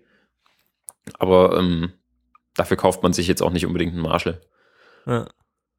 Ja, nee, aber ich bin jetzt halt so gerade in der Bredouille, dass ich jetzt nicht weiß, was ich irgendwie mit mir zu Hause anfangen soll. Also ich hätte gern irgendwie ein Top-Teil und äh, am besten noch eins, wo Marshall draufsteht, aber solange da irgendwie nicht ein vernünftiger Hall dran steckbar ist, ist das irgendwie auch total blöd. Hm. Hm. Und jetzt irgendwie, weiß nicht, der, der DSL, der kostet ja so seine knappe 500, glaube ich, und denen nochmal irgendwo hinschicken für 200 noch einen, noch einen Einschleifweg reinbauen lassen, dann kann ich mir auch fast irgendwie so ein gebrauchtes, ähm, großes JVM-Top-Teil kaufen und den zu Hause leise spielen oder sowas. Hm. Hm, ist alles noch nicht so das Wahre. Also was so Übungsamps angeht, da muss Marshall noch mal ein bisschen nachlegen, denn die Kombos, also da wage ich mich nicht ran. Ja. Nee, die sind, die taugen irgendwie nix so. Ich bin, Ja, diese- da bin ich diese froh, dass ich im Fenderland Ja. bin, wo ich mit meinen, wo auch die kleinen Kombos gut klingen. Die DSL-Kombos, die sind gar nicht so schlecht, aber ich will halt einfach keine Kombo mehr haben. Das will Top-Teil, dass ich es zur Not auch mal an meine dicke 412er stecken kann oder an irgendwas anderes, aber irgendwie Kombo, nee, geh mir weg. Aber gibt halt leider nichts. Mhm. Und von dem Blackstar bin ich leider jetzt komplett weg. Ja. als ich den nochmal so im direkten Vergleich gehört habe. Ist halt irgendwie doch, ähm, ich dachte halt so, okay, ist ja im Prinzip eine ehemalige Marshall-Bude, so nach dem Motto, aber es war halt doch nochmal irgendwie, es kam nicht ran. War ein bisschen traurig. Ja, aber so ist es halt. Naja, mal einfach mal warten. Vielleicht kommt ja irgendwie bei der nächsten Gelegenheit mal was um die Ecke von Marshall, was mal wieder kaufbar ist und nicht irgendwie 100 Watt hat. Ja. Und in der Zwischenzeit beschäftigen wir uns dann einfach noch ein bisschen mit dem Gitarrenspiel als solches. Das gibt's ja auch noch. Naja, natürlich, aber das muss ja auch Spaß machen und gut klingen. Ja. Ja, ich muss sagen, ähm, jetzt so hier zu Hause mit dem Blackstar, den habe ich ja so clean eingestellt, wie es überhaupt nur geht. Und wenn ich den Hm. DC Electronic äh, Mini Hall of Fame noch davor schraube, dann äh, klingt's auch gut genug und dann mit den restlichen Pedalen, da komme ich schon relativ weit. Also ich brauche ja nicht die Amp-Zerre sozusagen. Mhm. Und die klingt bei ähm, dem Blackstar auf jeden Fall auch nicht so wie beim Marshall. Das kann man auch schon mal ganz klar Ja. festhalten. Aber für mich ist es so ein bisschen einfacher. Ich hätte halt lieber gerne noch einen noch geileren Clean Sound, aber das ist schon fast ein Luxusproblem sozusagen. Mhm. Naja, aber ähm, ja, zwischendurch, äh, ich müsste, also wir könnten ja mal vielleicht nächste Sendung wirklich so, wie von ein paar Hörern schon gewünscht, äh, nochmal ein bisschen so über das Gitarre lernen und Einstieg da rein so ein bisschen quatschen. Mhm. bin jetzt hier gerade, also wie gesagt, nach wie vor jede Gitarrenunterrichtsstunde irgendwie verstehe ich mehr von der Matrix. Und letzte Mal war auch wieder so ein totaler Mind-boggling äh, äh, Event, wo irgendwie das erste am Anfang echt lange gedauert hat, bis ich verstanden habe, was er von mir wollte. Okay. Und dann am Ende so, ah, ach so, oh, das macht ja wieder mal alles total Sinn. Ähm, Schauen, vielleicht kann ich ja einen Ludwig nochmal ranholen, der ist ja Gitarrenlehrer. Ja, irgendwie Da das wäre doch auch ein paar mal, nette Sachen erzählen. weil heute haben wir jetzt so die ganzen Produkte wieder mal so rausgefeuert, dann machen wir nächstes Mal vielleicht wieder so ein bisschen mal, Mal wieder äh, Thema. mal ein bisschen, ja, ja, was heißt Thema? Ist ja auch Thema, unser kleiner Gitarrenstammtisch halt, ne? Ja. Aber ähm, weil das ja eben sich so ein paar Hörer schon mal gewünscht haben und ich eigentlich ja auch Bock drauf hätte, äh, darauf ein bisschen einzugehen, mh, können wir das ja mal für nächstes Mal anberaumen. Frag mal den Ja. Ludwig ruhig. Mache ich. Es wird lustig. Ich bin ja nur so der komplette ähm, nichts beigebracht bekommen, aber kann trotzdem irgendwie einigermaßen spielen Typ. Ja. Da wird es bestimmt lustig. Ja, ja, also ich meine, so habe ich ja auch angefangen, aber äh, ich muss jetzt sagen, äh, jetzt wo so viele kleine Grundbausteinchen zwischendurch auch Sinn machen und ich mir Sachen Mhm. herleiten kann sogar selber Ja. äh, und auch, also zum Beispiel, ich habe ja nie die, also ich habe Pentatonik, kann ich halt alles da spielen und Blues, Scale und so, aber wenn du mich jetzt fragst, spiel mal die Durtonleiter äh, äh, in allen Lagen und so weiter, dann müsste ich schon echt grübeln. Oder Okay, ist doch zumindest. aber immer derselbe Satz eigentlich. Ja, gut, ist derselbe Satz, aber wenn du halt angefangen hast mit Patterns das zu lernen und nicht verstanden hast, dass das sich um den Hals so rumwrappt und wie, Ja. wie da eigentlich so das zusammenhängt alles, dann äh, Okay. kommt man da halt nicht so weit, ne? Na gut. Oder ähm, wie halt so diese ganzen, wie man sich so die Akkorde da alle selber baut und einen äh, B-Flat äh, äh, äh, B-Flat 5 und mit Ja. Edit 9 noch oben drauf und so weiter, wie man sich die halt selber baut und Ja. äh, wie das alles miteinander zusammenhängt oder wie man die äh, Akkorde, die, die Inversions sozusagen findet. Umkehrung. Genau. Äh, Ich Mhm. meine, irgendwann denkst du da auch nicht mehr drüber nach, aber wenn du halt das mal wissen willst oder ich kann jetzt halt da sitzen und mir das zusammenschrauben und vorher ging das halt nicht, da hätte ich ins Buch geguckt oder in irgendeine äh, in irgendeine Anleitung und wenn man es Ja. aber so selber sich auseinanderdröselt, dann bleibt irgendwie viel mehr davon hängen. Ja, das ist schon eigentlich ganz cool, das Thema. Da müsste ich mich auch nochmal irgendwie mit beschäftigen. Naja, vielleicht in Episode 18 Mhm. mit Ludwig vielleicht sogar. Hm, Da müsste man nochmal gucken. Da wäre es halt auch ganz gut, wenn, äh, wenn man das nochmal vorspielen kann, über was man gerade redet. Ja, und vor allen Dingen, genau, wenn wir vor uns einen kleinen Plan machen, vielleicht auch sogar. Ja, mal gucken, vielleicht kommen wir da mal nach Berlin hoch oder so. Auch das wäre denkbar, genau. Kann man sich angucken und du hast dein dickes Interface, wo noch eine Gitarre mit dran passt. Ja, auf jeden. Also ich habe äh, ja, also ein Verstärker, Brett, äh, Mikros, äh, Mixer, Audiointerface, alle da. Alles da. Ja, mal gucken, dann machen wir nochmal einen Plan. Es ist eigentlich eine ganz coole, ganz coole Sache mit dem Thema. Ja. Gut, und für heute machen wir erstmal Schluss. Äh, ich habe noch was Nettes so, Kleines nee, zum, zum äh, Ausklang. Sorry, äh, das wollte ich, äh, das wollte ich nicht absagen. Ist letztens so ein netter Hashtag an mir äh, vorbeigeflogen auf Twitter, der hieß fünf Alben für die Ewigkeit, wo ich dann auch noch mal ins Grübeln kam so ein bisschen über mich selbst und meinen Musikgeschmack. Es war sowieso so ein Ding, wo ich schon lange mal drüber reden wollte. Im Prinzip so, weiß nicht, fünf Alben, die dein, deine Playlist auf dem Telefon oder was weiß ich äh, nie verlassen haben oder verlassen werden, beziehungsweise die dich irgendwie äh, arg, arg geprägt haben. Sowas finde ich immer ganz interessant. Ja, bitte. Hm, ich habe hier mal von, also ich habe mir jetzt im Prinzip so eine Liste entweder äh, Sachen, die mich äh, stark geprägt haben, die ich irgendwie komplett auswendig kann oder die mein, äh, mein Musikdingens nie verlassen. Habe ich hier äh, Back in Black von ACDC, ja, Pyroman das hätte ich mir auch fast schon gedacht. Ja. Pyromania von Def Leppard, uh, Appetite for Destruction von Guns N' Roses, mm, so eine Beatles-Compilation mit allem Möglichen drauf. Das war dieses Number One-Album. Und uh, Kill 'em All von Metallica.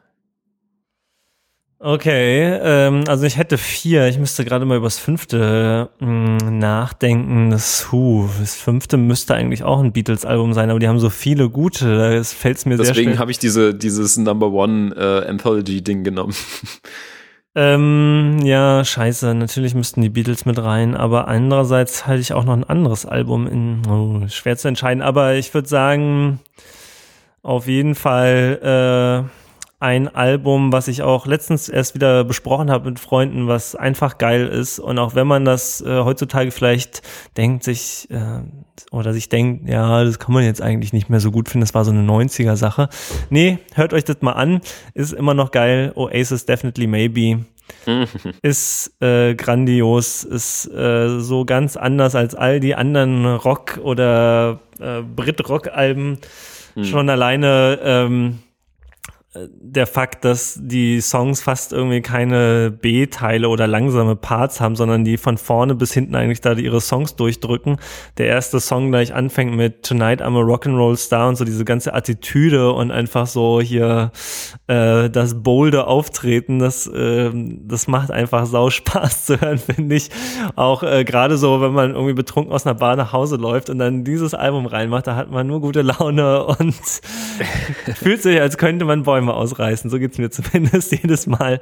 Ähm, ja, die, die, also die Texte sind irgendwie geil, weil halt äh, komplett an Haaren herbeigezogen und ähm, letztens ein Interview gelesen, wo der Noel auch meinte, ja, irgendwie äh, der Song hieß halt Supersonic und wir haben so, was reimt sich da drauf? Irgendwie Atomic, äh, Bionic, äh, Gin and Tonic, alles klar, irgendwie, ähm, ja, einfach, das habe ich viel gehört und das höre ich immer noch gerne und macht Spaß. Ähm, äh, dann natürlich äh, ein Album äh, äh Queen Greatest Hits 2.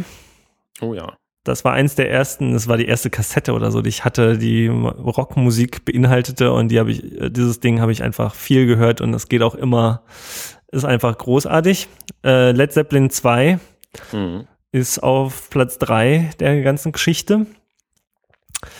Ähm, dann, ja, das Fiese ist also, hm, ich würde jetzt zum Beispiel für drei und äh, für vier und fünf, äh, da müsste eigentlich ein Beatles und da müsste ein David Bowie Album noch rein. Ich kann mich aber nicht entscheiden. Ich würde sagen David Bowie, äh, entweder Ziggy Stardust oder Space Oddity. Oh, Nee, Bob Dylan fehlt auch noch. Scheiße. naja, so saß ich nämlich auch da. Also ähm, ja. im Prinzip müsste jetzt in, in meine Liste noch, ähm, ah, wie hieß es denn, äh, ein Album von Pride and Glory mit rein. Das war, ich glaube, die erste Zack Wild Band. Das Ding habe ich echt weggesuchtet ohne Ende. Okay, ich habe Platz, ich habe Platz vier. Platz vier. Du hast Platz vier. Bob Dylan, Blood on the Tracks.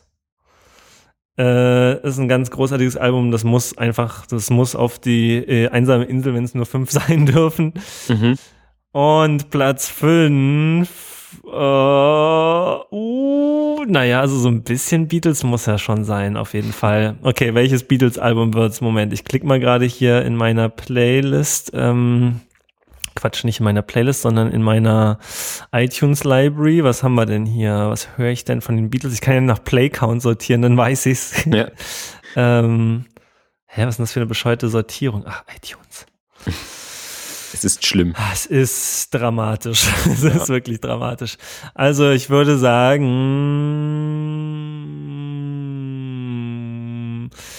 oh fuck, es ist wirklich schwierig. Bei den Beatles ist es wirklich schwierig. Ja, das ist heftig. Krass ist das schwer. Ähm, naja, also ich würde schon sagen, fuck. Anthology lasse ich nicht gelten, weil es kann, Mist. das ist zu einfach. Also ich würde sagen. Also ich habe nur Anthologies. ja, ist es Revolver oder Sgt. Pepper? Ach, ich sag Sgt. Pepper, komm. Okay. Scheiß die Wand an. Also, wir haben, äh, was habe ich gesagt? Äh, Oasis Definitely Maybe, Queen Greatest Hits 2, Led Zeppelin 2, äh, Bob Dylan Blood on the Tracks und Beatles Sgt. Pepper's Lonely Hearts Club Band. Bam. Okay. Die hast du jetzt äh, wonach sortiert? Nach am meisten angehört oder am meisten prägend? Äh, zeitlich fast. Zeitlich. Äh, in, also nee, ja, äh, weiß nicht, wie ich die ordern. Also was, was wären die Optionen fürs Ordering?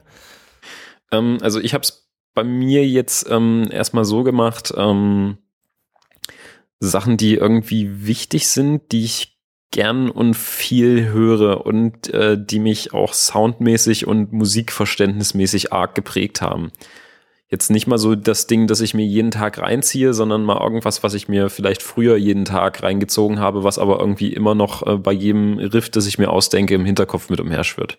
Okay, dann wäre meine Liste anders. Okay.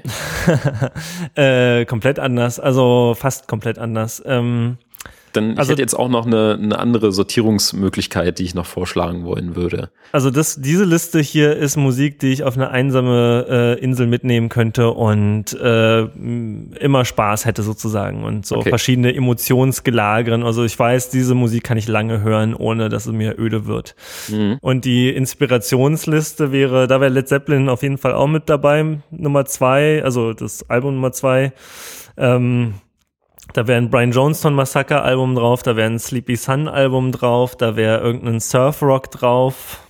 Ähm, müsste ich jetzt aber mal überlegen, tatsächlich, welche Bands äh, das, ich, ähm, und welche Alben vor allen Dingen. Also, äh, also Led Zeppelin 2 auf jeden Fall. Sleepy Sun nehme ich einfach das erste. Fever ist das, glaube ich ähm, von Black äh, von Brian Jonestown Massacre ähm, Take It From The Man. Surf Rock wäre ähm, The Challengers oder The Lively Ones. Weiß ich nicht genau. The Challengers nehmen wir mal. Äh, wobei, warte, warte, lass mich kurz überlegen. Nee, The Lively Ones, äh, Lively Ones heißt das, glaube ich. Und dann abschließend äh, ein ganz spezielles Album Bill Ravy Harris and the Prophets. Äh, das ist so Sitar Rock. Äh, das okay, sind so krass. Inspirationen, die ich durchaus auf jeden Fall habe. Ja. Ähm, übrigens, jetzt müssen wir wirklich bald zum Ende kommen. Also du darfst natürlich deine alternative Liste auch noch sagen, aber ich muss gleich los nach Hamburg. Ah, okay.